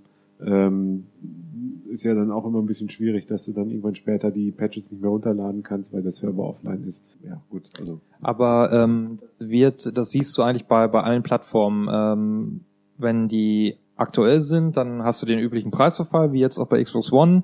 Wenn sie dann auslaufen, hast du teilweise noch ein bisschen extremeren Preisverfall und dann geht die Kurve wieder nach oben. Ja, bei den Preisen. Wenn du jetzt nach äh, die Generation PlayStation 2, Xbox, GameCube guckst, GameCube gehen die Preise schon ordentlich mal ab und äh, selbst Xbox-Spiele gibt es doch so ein paar Exemplare, die dann auch mal wieder über 10 Euro hinausgehen, ja, also wo wir von den 1, 2 Euro pro Titel weg sind und ähm, die Tendenz dann auch leicht nach oben zeigt. Das sind dann aber auch ähm, nicht sowas wie Red Dead Redemption, das wurde ja 15 Millionen mal, 20 Millionen mal verkauft. Wie soll das teuer werden? Genau, wie, äh, das ist doch der Punkt. Die Super Nintendo-Spiele A hatten diese anfälligen Verpackungen.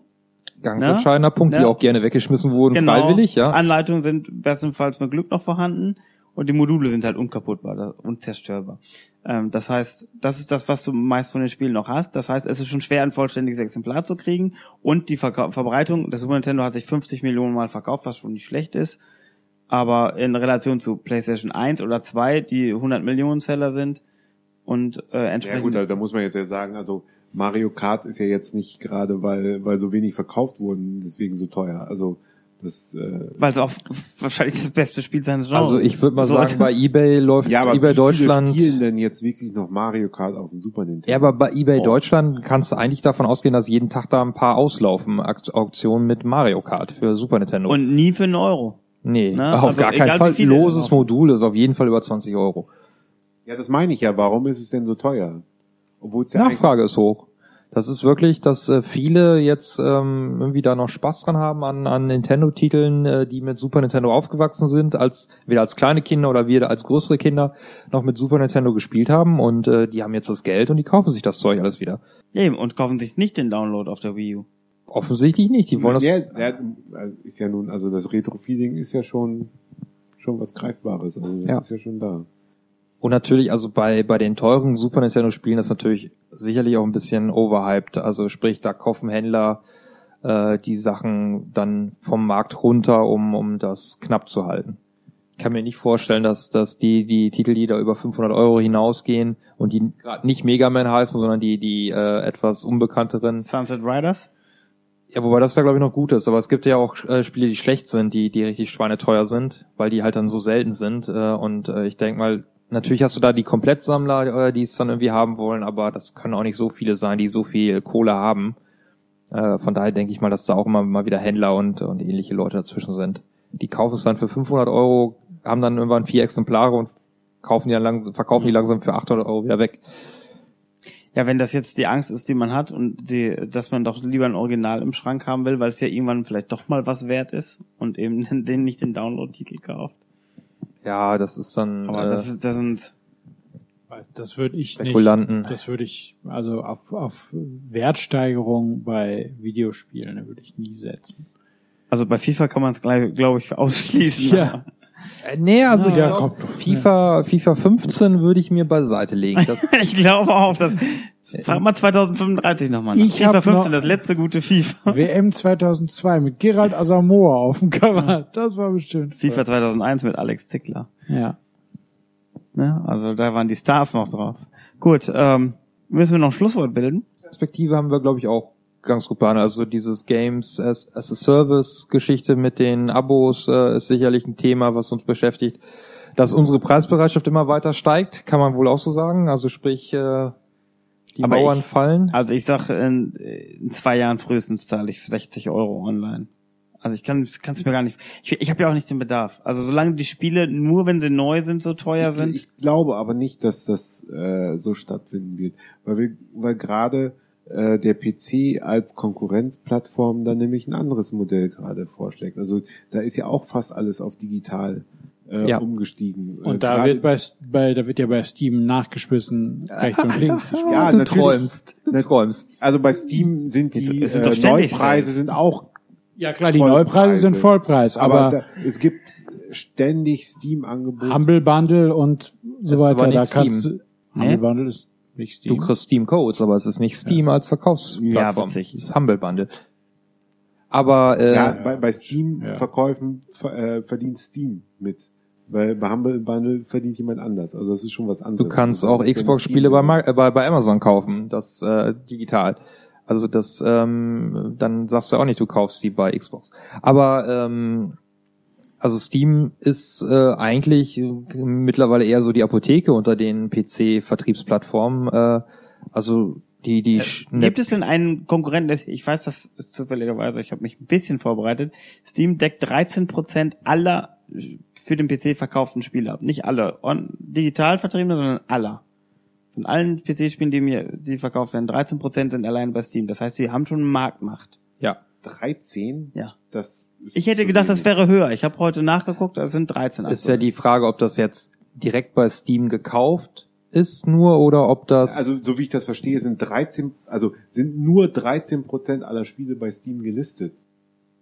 Nein, nein, nein. 13% aller Nein, alle Spiele, die, die, die, alle Verkäufe. Genau, 13% ja, okay, aller Verkäufe Verkäufe. hast du nämlich dann Ich nicht würde wirklich Satz. sagen, Okay. direkt bei Steam gekaufte Sachen sind das. Das können nicht alle Ja, Steam-Spiele okay, hätte sein, ich weil, zwar auch ein bisschen höher, aber weil okay, ähm, alle Retail-Spiele sind ja eigentlich mit Steam-Codes dann versehen, wenn du jetzt ich das im dachte Laden eigentlich kaufst. auch, dass Steam schon größer wäre, aber das ist trotzdem schon schon ein beträchtlicher Anteil. Ich das heißt, der Rest vermute- wird Ja, immer noch in den aber auch, äh, ich glaube, es war früher größer, weil es gibt natürlich jetzt halt auch andere Plattformen. Also erstmal hast du sowas wie den Humble äh, Store, dann hast du äh, Origin verkauft die Spiele auch so direkt. Äh, Uplay oder Ubi äh, Soft Club oder wie das jetzt auch immer gerade heißt, man weiß es nicht genau. Ähm, dann, dann hast, du, hast du immer noch die DRM-freien bei äh, Good Old Games, also GOG. äh, dann hast du die Reseller, die Steam-Codes verkaufen. Das würde ich vermute, das kann eigentlich nur so sein, dass wirklich direkt bei Steam Verkäufe das sind, die 13 Prozent. Weil die, so an so vielen anderen Stellen kannst du auch nur Steam-Codes kaufen. Das, das kann nicht sein, dass es dann auf 13 Prozent der Summe nur ist. Weil die Alternativen fehlen einfach. Ja, es kann ja nicht sein, dass ähm, Origin, äh, Uplay und äh, DRM-freie Sachen äh, dann 87 Prozent des Marktes ausmachen. Außer da sind die ganzen Online-Dinger mit bei, die dann überhaupt nicht über Steam laufen. Ja, na gut, aber es gibt ja nun, also Amazon verkauft ja auch die Keys. Also Ja, aber Steam-Keys dann. Ja, okay. Aber ich glaube, da sind wir uns einig, dass es nicht, also selbst wenn du Steam Keys verkaufst, die nicht in diese 13 Prozent. Genau, das meine ich ja, ja. Weil das wäre dann wirklich erschreckend wenig. Kann Steam Laden auch dicht machen. Weil selbst dann, also ich, ich glaube, äh, bei Steam sind die Preise, wie du recht hast, ist schon fast dann Apotheken, also Apotheke ist natürlich dann auch übertrieben, aber die sind eher äh, tendenziell eher etwas höher als dann äh, Es der, der sind eigentlich die Preis. Also, UVP-Preise. Also sprich, wenn, wenn das Spiel nicht im Angebot ist, wenn wir mal wieder Division rausgreifen, äh, war jetzt, glaube ich, mal irgendwann äh, im, im äh, Herbst Sale für 50 Prozent äh, Preis drin. Also das waren dann, glaube ich, entweder 29 oder 24,99 und äh, außerhalb kostet es 59,99. Ganz stumpf. Also ich habe jetzt auch ein paar Spiele wieder Retail gekauft, also im Laden mir eine Hülle gekauft, wo dann auch nur ein äh, Disc und Steam-Code drin ist. Aber die waren halt billiger als bei Steam.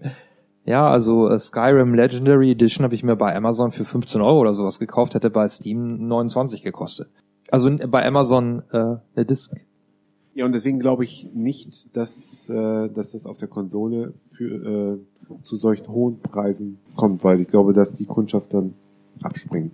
Ja. Wenn der Unterschied, also ich meine, der Unterschied ist ja jetzt schon, schon gegeben zwischen Konsolenpreisen und PC-Preisen, aber äh, wenn das wirklich nur noch auf Download umschwenkt.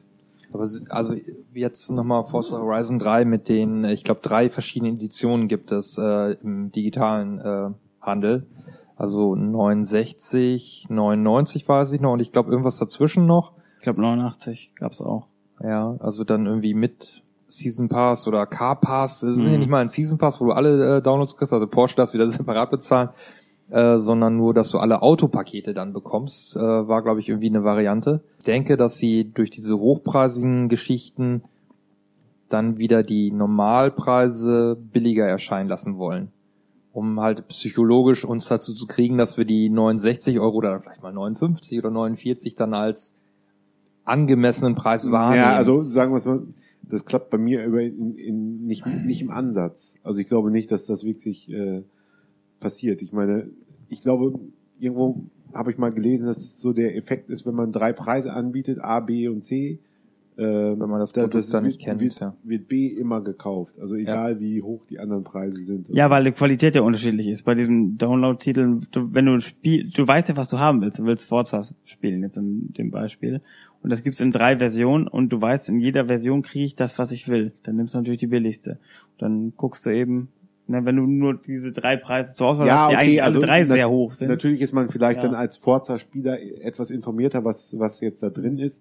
Aber trotzdem, ich sage jetzt mal, wenn ich einen Drucker kaufe und ich kann den für 100, für 80 und für 60 kaufen, gehe ich ja davon aus, okay, ich brauche nicht alles, was in dem 100 drin ist, dann nehme Ja. ich den 80er. Auch Nee. wenn ich das nicht alles so bewerte, Das dass ich das wirklich haben. ist mehr so, Vielleicht ist es in der Richtung so, dann nehme ich halt den das zweitteuersten. geht mehr um Produkte, wo du dann kein wenig Informationen Ja. hast. Äh, ich weiß, so ein sehr gutes Beispiel, Handcreme, also so Feuchtigkeitscreme für die Hand.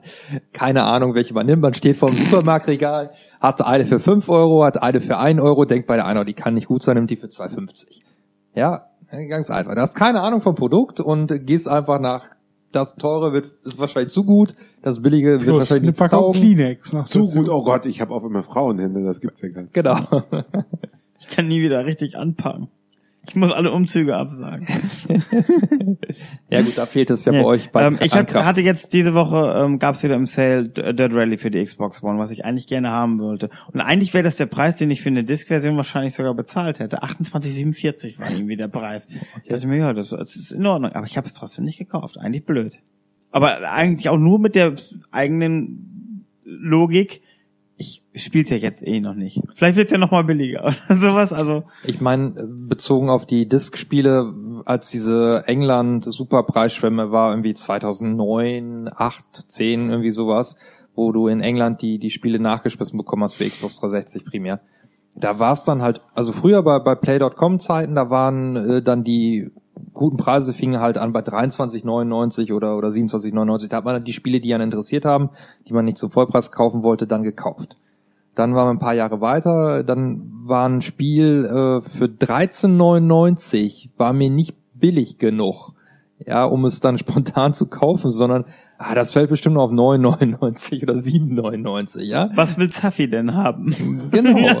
Also man, man, es ist immer diese psychologische Schiene, dass du dann äh, durch äh, Gewöhnungseffekte äh, dann für bestimmte Preise verdorben wirst. Ich habe mir äh, Star Wars 7 habe ich mir digital gekauft. Also für Vollpreis 17,99. Hab das jetzt an meinem. Xbox-Account gebunden. Das war natürlich jetzt Star Wars schon wieder ein besonderer Film, aber das hätte ich mir vor ein paar Jahren auch, hätte ich niemals gesagt, wie Christian, hätte ich mir nie vorstellen können, dass ich 18 Euro für eine äh, digitale Lizenz zum Filme gucken ausgeben Ich würde nicht mal 18 Euro ausgeben für die Disc. Ja, aber das Ja, okay, das ist jetzt mal Ja. was anderes, aber Ja. ja. Äh, ja, das Problem ist ja jetzt wirklich dabei, du, du hast deinen Account nicht mehr, beziehungsweise kannst du mit damit jetzt nichts mehr anfangen. dann oder? kann ich mir auch gleich beerdigen. Handy ist äh, auch mit dem Account verknüpft und alles. ah, okay, ja gut, aber wie, wie Er kann sich den Film doch jetzt auf dem Rechner angucken, oder? Ja, ja klar, logisch. Ja. okay. Xbox ja, Video geht doch überall. Ja, wenn es denn Gut, also Okay, jetzt, ja noch- um, um die noch 18 okay. Euro rauszuhaben, guckst du den Film jetzt also alle zwei Monate einmal an. Das hätte ich ja so oder so getan. Das ist ja gut. Also ich habe die Disc gekauft, um dir jetzt hier mal vehement zu widersprechen. Ja, gut, aber ich habe bei mir einfach, weil ich inzwischen so viele Filme habe, einfach die Preisstruktur deutlich auf. Also ich kaufe eine Blu-ray für 5 Euro und sonst kaufe ich sie nicht. Ja, Ich mache nicht mal das. Ich gucke noch nicht mal Star Wars. Aber so äh, wird man natürlich wirklich mit der Zeit gewöhnt man sich dran. Ja, dann ist auf einmal äh, ein 18 Euro, was früher ein totales No-Go war, ist dann akzeptabel für absolute Highlight-Geschichten aus subjektiver Sicht, ja. Und ähm, so wird es bei den Spielen auch kommen. Ich habe das auch früher schon gesagt, als äh, bevor Xbox One Generation sowas rausgekommen ist, da gab es ja noch die Überlegung, ja, es könnte digital only sein oder Download only. Und da habe ich gesagt, nee, dann kann ich mir nicht vorstellen, wie ich es auf der 360 gemacht habe, dass ich mir jetzt pro Jahr 10, 20 Spiele kaufe. Natürlich nicht alle Vollpreis, sondern halt mit Schnäppchen. Sondern dann würde ich mich auf die absoluten Highlights fokussieren. Dann kaufe ich mir vielleicht nur noch zwei Spiele im Jahr. Und wäre dann aber, weil ich natürlich leidenschaftlicher Zocker bin, wäre ich dann doch bereit, in den sauren Apfel zu beißen und für 60 Euro auch einen digitalen äh, Kauf zu tätigen. Wenn es halt sowas ist wie ein GTA oder, oder ein Skyrim.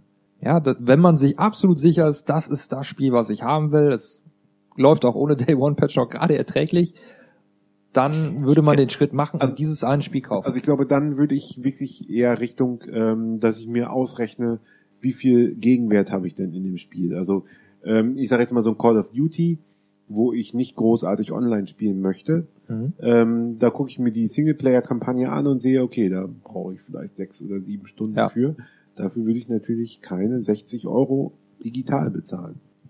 Ich glaube, das kommt natürlich dann äh, bei der Bewertung noch stärker mit rein, wenn du wirklich an die Schmerzgrenze gehst vom von von dem äh, Zahlen, die du hinlegen musst. Ja, also, weil wie gesagt, so ein Skyrim äh, kriegst halt auch einfach einen riesen Mehrwert, also einen Ja. riesen Gegenwert, äh, also an Spielzeit. Da weiß man, man ist drei, vier Monate damit beschäftigt, ja, Vollzeit.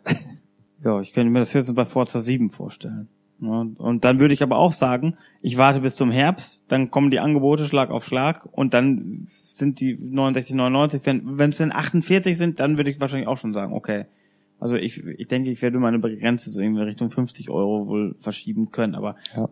also Aber äh, glaubst du nicht, dass äh, du hast doch am Anfang so äh, argumentiert, dass äh, wenn wir wenn wir keine Retail-Verkäufe mehr haben, dann hat Microsoft auch nicht mehr die Notwendigkeit, äh, auf diese Verkäufer zu achten. Ähm, also um auf deine Also das meinst du, du meinst die Preise davon- fallen dann in dem Moment, wo die, weil es nur noch Download only ist. Ja, weil Also ich müssen kann wir uns kann freuen, mir wenn einfach Scorpio vorstellen, ohne Laufwerk 70 kommt. Euro als Downloadkauf ein ein langlebiger Preis ist. Vielleicht am ersten, ja, am ersten Tag ist es irgendwie ein bisschen Die, Die ersten zwei Wochen vielleicht. Die was? Argumentation kam immer wieder, äh, dass man wirklich als äh, Microsoft und Sony, dass sie auf den Handel Rücksicht nehmen müssen. Äh, und deshalb, sobald dieses Problem in Anführungszeichen aus der Welt geschafft ist und äh, Wenn kam von denen selbst. bitte? Das kam von denen selbst. Nein, nein, ich glaube nicht, dass das würden die nicht auch öffentlich sagen, sondern Ja, äh, nein, also wenn sie es öffentlich selbst sagen würden, heißt das für mich eher, dass es eben nicht stimmt.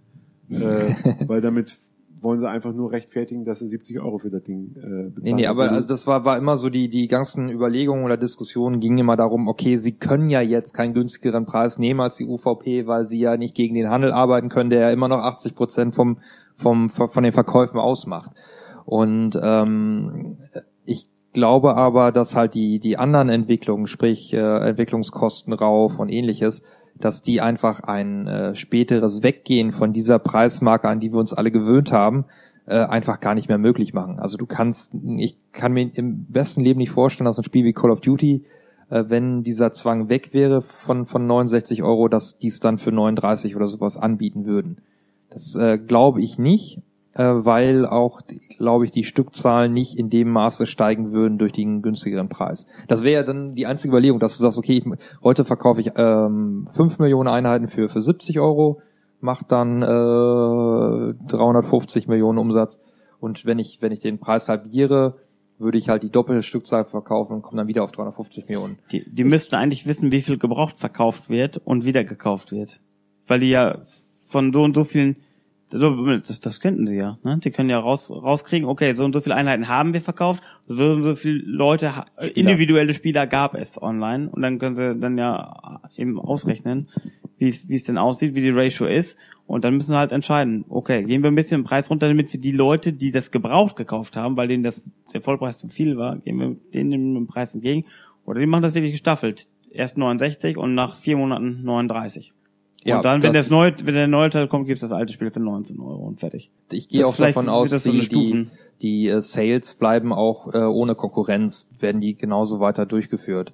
Einfach weil du damit ja immer wieder Kaufimpulse setzt. Ja, jemand, der die ganze Zeit für 29 Euro nicht gekauft hat, vielleicht hat ihn das Spiel gar nicht interessiert und wenn das jetzt irgendwo im Sale sieht für, für 23 Euro, dann sagt er auch, oh ja, cool, das ist ja interessant, das kaufe ich jetzt. Also du musst ja diese Impulse musst du ja immer wieder reinhauen in den Markt, um, um dann nochmal äh, die Verkaufszahlen zu pushen. Ja, also ich, ich glaube, nach, nach den ersten äh, Release-Wochen sind die Sales auch die einzige Chance, nochmal wirklich wieder was zu verkaufen. Ich meine, Ja. das ist äh, äh, zu Ori oder sowas da was. Ich glaube, der Entwickler ist ja dann im Maniac Forum, der hat das, glaube ich, mal irgendwie gesagt, dass, äh, dass der größte Umsatz wirklich am Anfang war und dann bei den Sales, wo es dann nur noch 25 Prozent gekostet hat, aber da ging es dann auch wieder nochmal richtig steil, äh, steil nach oben. Also weil sonst Also plätscherte gra- ich denke das. gerade bei solchen Sachen wie, wie Call of Duty, wo ja die Leute in erster Linie das Online spielen wollen, dann geht es am Anfang weg wie sonst was und äh, Du wirst gezwungen, es zu kaufen. Du wirst, ne? ja, Egal zu ja, welchem Preis. Du, du, brauch, du brauchst Ja. die, also zum einen äh, willst du willst du neues Material haben und zum anderen, wenn du zu lange wartest, dann bist du online sowieso äh, hinten dran. Also das heißt, du musst direkt so früh wie möglich dabei sein. Pay Äh, to win. und äh, da denke ich schon, dass das immer hochpreisig auch am Anfang gut weggeht. Solche ja, Sachen. aber Ja. ich würde jetzt mal sagen, dass du den Vorgänger, den musst du rabattieren, um ihn noch äh, zu verkaufen, wenn der Nachfolger schon da ist. Genau, wenn das, wenn das äh, Call of Duty vom Vorjahr muss deutlich runtergehen dann, ja. Du, ha- die- du hast ja auch keine Kosten mehr für Distribution oder sonst irgendwas. Ne? Du ja, kannst, gut, du, du kannst den ja sagen, musst ja trotzdem noch äh, online halten. ja, Also okay, das ja, okay, das, das ist sicherlich gut, aber dann ist es immer noch besser für kleines Geld zu verkaufen als nicht. Jetzt haben wir eigentlich äh, einen der größten Punkte der Download-Spiele gar nicht angesprochen, ne? dass das ja auch für die Entwickler mit weniger Risiko verbunden ist, wenn sie ihre Spiele online nur anbieten und das gar nicht mehr in, in Laden schaffen. Ja, Ähm, das, das hat ja auch den Vorteil für uns Spieler, dass wir ja deutlich mehr Spiele angeboten kriegen oder andere Spiele angeboten kriegen, als das, was sonst auf Disk gepresst wurde. Also wa- was mich mal wirklich interessieren würde, mal abgesehen davon, dass sie eben nicht vorproduzieren müssen, sondern die müssen ja eigentlich nur eine Kopie zur Verfügung stellen, mehr müssen sie ja nicht machen. Wie, wie, wie ist denn da der Unterschied? Also wenn ich jetzt ein Xbox-Spiel verkaufe, so gehe ich davon aus, dass ich, wenn ich das für 70 Euro im Handel habe, dann gehen 20 Euro an den Handel. Dann habe ich nochmal ich glaube sogar weniger, meine ich. Das, äh, ja, also äh, sind du musst, musst mal, äh, da muss ja eine Marge sein, die der Handel, die den Handel dazu animiert, das Produkt ins Regal zu stellen. Sonst stellen sie sich, stellen sie nur irgendwelche Plüschfiguren hin, wo sie mehr dran verdienen. Also ich glaube, die, die Angebotspreise sind ja dann immer so bei 54 Euro oder früher als ähm, die erste Xbox auf den Markt gekommen ist, hat Amazon die, glaube ich, zum fast Selbstkostenpreis rausgegeben. Das waren dann irgendwie 52 Euro oder wie Ja, aber dann passt es ja, sind es ja genau 20 Euro, die der Handel davon wegnimmt. Das heißt also, sind nur noch 50 Euro wieder für den für den Hersteller da. Mehrwertsteuer ist da noch mit bei und Ja, okay, also jetzt, ich will es gar nicht. Äh, Gar Großhandel und alles. nicht, das, das will ich ja runterbrechen. Mhm. Das sind ja Sachen, die du eigentlich nicht mehr brauchst. Also du brauchst keine Produktionskosten mehr, okay, das ist vielleicht ein Euro dabei. Du brauchst keinen keinen Vertrieb mehr. Der ist dann vielleicht, also wenn ich das sehe, wie viele Vertriebler immer in irgendwelchen Läden rumlaufen und gucken, wie ihre Ware da rumsteht, da brauchen sie, da brauchen sie keinen mehr einstellen. Ja. Du äh, hast, hast den Händler weg. Äh, du, ja, die Mehrwertsteuer, die hast du natürlich auch noch beim digitalen Verkauf. Aber du hast ja bestimmt auch noch mal wahrscheinlich, weiß ich gar nicht, ob das eine fixe Summe ist, aber du musst ja bestimmt Lizenzgebühren an, an Microsoft Die abgeben. musst du ja auch jetzt so schon abdrücken. Also Ja, ja, aber ist das einfach nur ein Prozentwert oder was ist denn, wenn ich, wenn ich mein Produkt auf dem Xbox Store verkaufe? Muss ich dann noch dem Xbox Store auch eine Provision ja, sicher. geben, obwohl ich ja eigentlich schon der, der Konsole, auf der ich das verkaufe, äh, dann eine Ich Lizenzgebühr gebe? denke mal, das ist zusätzlich, ja, ja. Ja, weil, also weil, ich die, weiß es nicht, aber weil dir die ganze Ersparnis, die du da hast, Microsoft bietet dir die Plattform an, das da, da zu verkaufen. Ja, okay, aber ich wollen würde sagen, das ist ja wesentlich günstiger als, als Retail. Das Natürlich. Heißt, eigentlich müsste es für uns im äh, Online-Store, im Digital-Store wesentlich günstiger sein. Also ich würde jetzt einfach mal so von meiner Rechnung her sagen, 50 Euro gegenüber 70 Euro.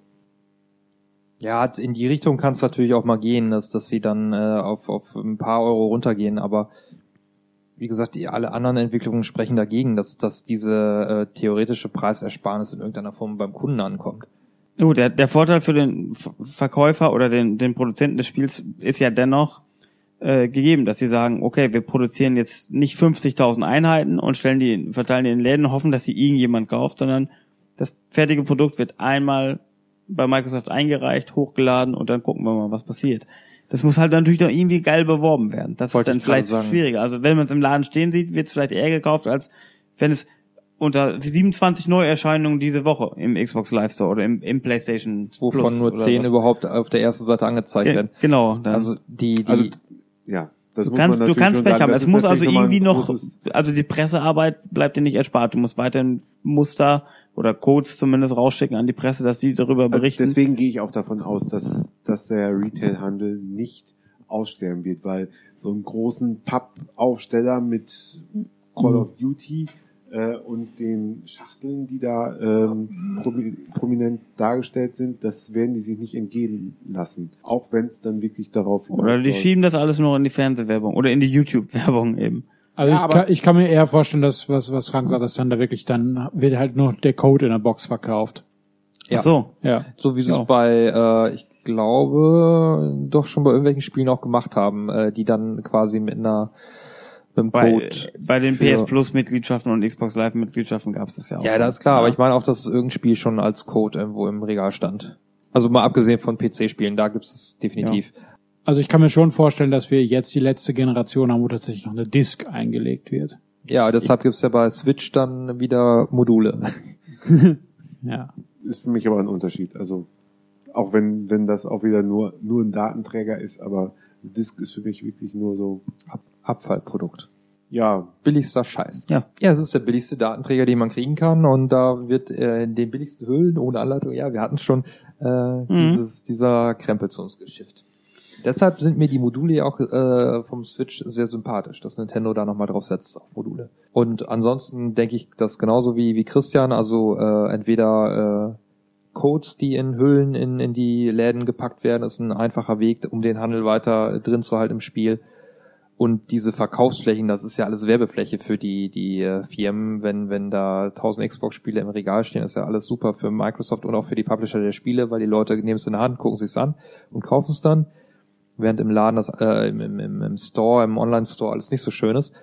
Und ähm, natürlich die Collectors Editions kann man ja auch immer noch weiter im Handel vertreiben.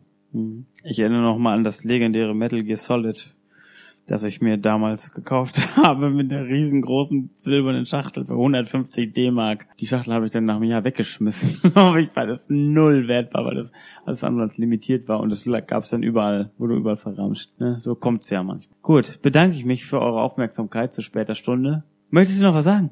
ja so so, ein- so Also ich so habe hier auf meinem Zettel noch zehn Punkte stehen. Ich habe so. auch noch ein paar, paar Punkte Also- also, stehen, so im Sinne von, äh, was wäre denn für mich der Vorteil von äh, Digitalspielen gegenüber Retail-Spielen? Mal abgesehen davon, Stimmt. dass die, äh, Also die Vorteile haben wir wirklich noch ein bisschen kann. kurz behandelt. Ja gut, eben, ja, wir haben ja noch Zeit und Christian fällt ja auch nur gleich vom Stuhl.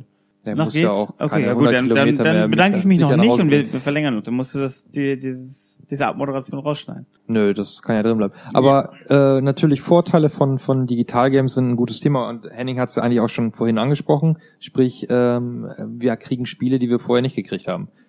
Na, das ist äh, etwas, was äh, definitiv so wäre, wenn wir weiterhin nur äh, DVDs oder Blu-rays im, im Laden kaufen könnten, dann hätten wir viele Spiele, die wir genossen haben, äh, auf den Konsolen hätten wir nicht gesehen. Das betrifft einerseits die die ähm, Länderversion, also sprich, dass äh, japanische Spiele dann doch noch mal in Europa erscheinen. Also bei bei PlayStation Vita ist das ja, glaube ich, ganz extrem, ähm, dass dass die Spiele normalerweise nicht zu uns kommen würden, aber dadurch, dass du einen Download Store hast und es nicht so teuer ist, werden die im Download Store noch angeboten die in Japan noch ganz normal im Handel stehen, die die Spiele, irgendwelche äh, Rollenspiele oder ähnliches. Mhm. Das betrifft aber natürlich auch die ganzen Indie-Spiele. Also ohne die Download-Stores, Download-Only-Vertriebsform gäbe es diese Indie-Spiele-Schwämme nicht. Also ein Ori hätte man nicht gehabt. Ne, höchstwahrscheinlich nicht. Und mein, mein, mein. Lieblingsvorteil, abgesehen davon, dass die Qualität der Spiele natürlich auch echt gut ist und weil, weil eben viele neue Wege äh, beschritten werden, dass ich nicht mehr aufstehen muss. Ich finde das so gut, wenn ich einfach ein Spiel im Menü anwähle und es geht los und ich muss nicht noch, also für, für mich nervt das, wenn ich Schrank aufmache und den Disk nochmal einlegen und dann, weiß ich, das, ich weiß, das, das, das klingt jetzt so als, als kleiner Akt, aber mich nervt es halt trotzdem. Ich, Ja, es nervt dich aber auch nur, weil du äh, jetzt was anderes gewohnt bist. Das ist, da sind wir wieder beim Thema Antrainieren. Das hat uns vorher ja auch nicht interessiert, beziehungsweise genervt, dass wir beim, beim Super Nintendo das Modul wechseln mussten. Ähm, es war halt einfach Bestandteil des Ganzen. Und es ist jetzt im Sinne von, ich kann durch meine Bibliothek durchgehen und das jetzt mal anwählen und gucken. Oder aber ich muss jetzt nochmal die neue Genau, dann werde ich, dann klicke ich auf ein Spiel drauf und merke, ach scheiße, das hast du ja noch als Disk im Schrank stehen. Das heißt, die Konsole wird dich jetzt auffordern, diese Disk noch einzulegen, um, um dann das Spiel von der Festplatte, wo es ja drauf gespeichert ist, dann zu starten. Nur einmal, um abzuchecken, ja, ich besitze es wirklich. Ja, also das ist, zum Glück ist es jetzt bei der Xbox One relativ selten geworden bei mir. Aber es ist halt noch da. Das ist jetzt, aber sonst ist die Konsole ja eigentlich sehr komfortabel. Eigentlich starte ich jetzt fast alles einfach so, ohne noch aufzustehen. Und wenn man dann wirklich mal wieder was anderes ausprobieren möchte, dann, dann kann es doch vorkommen. Finde ich halt ein bisschen blöd. Aber ich, ich sehe jetzt auch keine Lösung. Ich müsste die Spiele dann nochmal online kaufen und dann meine Disc verkaufen oder sowas. Um, um das zu lösen. Ich kann es ja nicht irgendwie anders Ja. bewerkstelligen. Ja, das habe ich mir schon überlegt. Äh, Ich habe mir ein paar Spiele bei Games with Gold nicht runtergeladen, weil ich sie ja schon als Disc habe. Oh, Äh, das ist ja blöd. Ja, und das ist, auch das, ja, das ist ja eigentlich Blödsinn, Ja. Disc verkaufen. Und dann hast du die bequemere Variante. Die Disc kannst du ja in den äh, Schrank stellen und äh, für Ja, die du brauchst sie Sammlung nie wieder rauszuholen, genau Du so brauchst es, dann ja. nur nicht wieder anfassen. Da hast du auch weniger Kantenverschleiß. Ja, das ist ganz äh, bei den Xbox Ja, du, 360. aber manche Spiele haben ja einen Pappschuber drumherum. Vielleicht. Witcher 2. Alien Ah, ist eins eingefallen. Alien. Isolation. Mein Alien Isolation hat keinen Pappschuber. Ja, dann ist es auch nicht so gut wie meins, würde ich sagen. Das ist die UK-Fassung. Keine Ahnung. Muss ich noch. Also das Viva Pinata, was ich gekauft habe, das hatte so eine komische, auch, also in Pappschuber war es glaube ich nicht, aber es hatte so einen Schuber mit so einer Plastik, also die Plast, das Plastikding war wirklich sehr billig, aber äh, zumindest war das nicht. Das Spiel genau. kostete auch nur 5,55 im Karstadt, glaube ich. Richtig. Ich habe das zum Release vorbestellt in Kanada oder sowas. Die, die Jüngeren werden Karstadt vielleicht nicht mehr kennen. Gibt's das nicht mehr? Klar gibt's Karstadt. Ja, aber es gibt keine Karstadt Multimedia Abteilung mehr. Da habe ich ja Nein. meinen. Da hast du den schönen damals- Fernseher gekauft. Genau, den großen LG. Damals. Ja, und es gibt äh, natürlich andere Vorteile, haben wir auch drüber gesprochen, mit den äh, Abo-Services, beziehungsweise überhaupt sehr billige Spiele. Ja, Spiele für ein Euro äh, bei Steam, für zwei Euro. Schon im Laden siehst du das.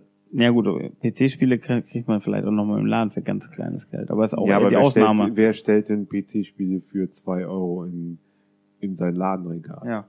Das ist schon, schon die- sehr wenig, ja. Also selbst auf dem Grabbeltisch zahlst du noch fünf bis zehn Euro für, für Spiele. Ja. Es, lohnt sich nicht, Ja. es lohnt sich nicht mehr, äh, die für zwei Euro noch irgendwie zu verkaufen. Also häufig, häufig habe ich das Gefühl, wenn irgendwelche äh, jetzt äh, Xbox oder PlayStation Spiele, wenn die dann im Laden an sind, auf der auf der Software-Pyramide landen oder sonst irgendwo, dass dann halt dann Ja, schöner, ja, ein schöner Sticker drauf ist für 25 Euro und ich denke, das habe ich irgendwie schon vor einem halben Jahr für einen Zehner äh, woanders gekauft. Von daher, also für, beziehungsweise für einen Zehner runtergeladen oder sonst. Also da ist äh, online, äh, beziehungsweise ist der Download doch attraktiver als im Geschäft einzukaufen. Ja, weil das ja aber Oder dann auch schon, schon ja. unterhalb unserer Zahlungsbereitschaftsgrenze ja auch liegt. Die Pyramide ist dann vielleicht noch ein bisschen zu teuer. Da liegt ja auch nie das, der heißeste Shit drauf. das darf man auch nicht. Das stimmt. Da sind ja dann Assassin's Creed 3 oder sowas. Also auch die, die extremen Sales, äh, die dann insbesondere natürlich bei Steam laufen, äh, werden auch, äh, sind auch nur durch die äh, Digitaldistribution möglich. Also sprich, die, die Vorteile sind ja nicht wegzudiskutieren. Ein paar Vorteile hat es. Also es scheint, es scheint tatsächlich nicht teurer zu werden. Davon ist mal auszugehen, oder? Wir müssen halt abwarten, was, was passiert. Also, wenn der Einzelhandel wirklich raus, rausfällt oder weitestgehend rausfällt. Ja, ja, okay, also ich sag mal, den Nachteil, wenn du jetzt wirklich davon ausgehst, dass, äh, dass du Retail äh, nur noch kurz verkaufst, ja, dementsprechend auch, ja, okay, es wird ja schon produziert dann dafür. Aber du wirst halt nie, was du jetzt hast, so, so ein Retail-Sale haben oder ein äh, Sonderangebot von, von 20 Prozent unter, unter der UVP. Das wird es nicht geben, wenn der Hauptfokus auf digital ist. Würde ich jetzt mal so sagen. Also dementsprechend könntest du schon das Problem haben, dass es irgendwann mal ein bisschen teurer wird im, im Durchschnitt. Ja, äh, seitdem Steam so dominant ist, ähm, sind auch die Steam-Sales nicht mehr so dramatisch. Also sprich, neuere Spiele haben dann auch nur minus 20 Prozent, minus 15 Prozent. Aber an- andersrum gesehen ähm, ist ja auch so, dass die, die Spiele ja anscheinend immer noch nicht weniger werden. Wir kriegen immer mehr Spiele, das heißt, die Konkurrenz wird auch immer größer. Das heißt, die müssen ja irgendwann über den Preis kommen. Auch da. Also Ja, bei also- den AAA-Titeln sehe ich schon ein Ja, gewisses Das sind nicht mehr die Spiele, die wir kaufen. Stagnieren. Außer du jetzt mit Masse. Red Dead Redemption, aber das ist das Einzige, worum sich deine Welt dreht. Dann was AAA betrifft. Du Also- guckst, du guckst, du kaufst ja nicht mal mehr ein aktuelles Halo-Spiel, oder?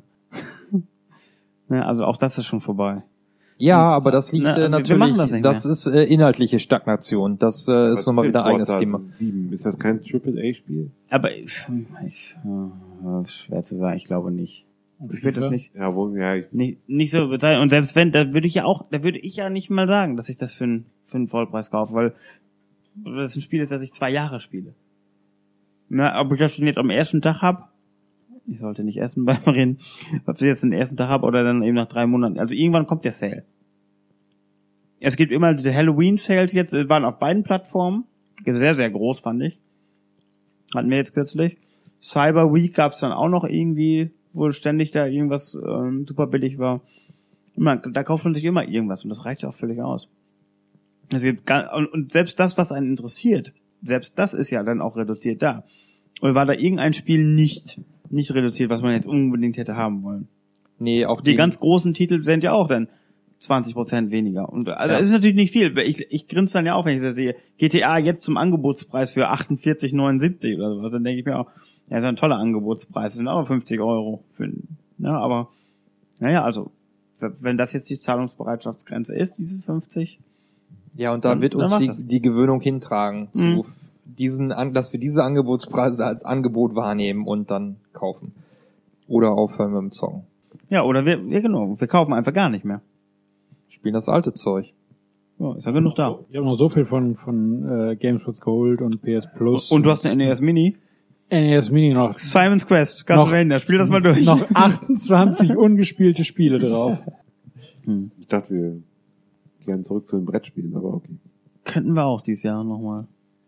Genau, nächster Cast geht dann zum Thema Brettspiele, die Spiele des Jahres von 1980, Scotland Yard, bis Ana- 2016. Analog Codenames, digital. nicht? Wie heißt das? Codenames ist das Spiel des Jahres 2016. Ich verfolge das nicht so. Ich weiß nur noch, Ich- ich- 88 war, glaube ich, erste oder so. Das war 1986. Oder 1987 war Café International. Und 86 war auf. Ja, Gut, so, So, viel so, zu viel, so viel zum Thema Gut, analoge gute. Nacht. Ja, äh, Ciao. Dann, ja genau, danke in die Runde. Ich verabschiede mich. Tschüss.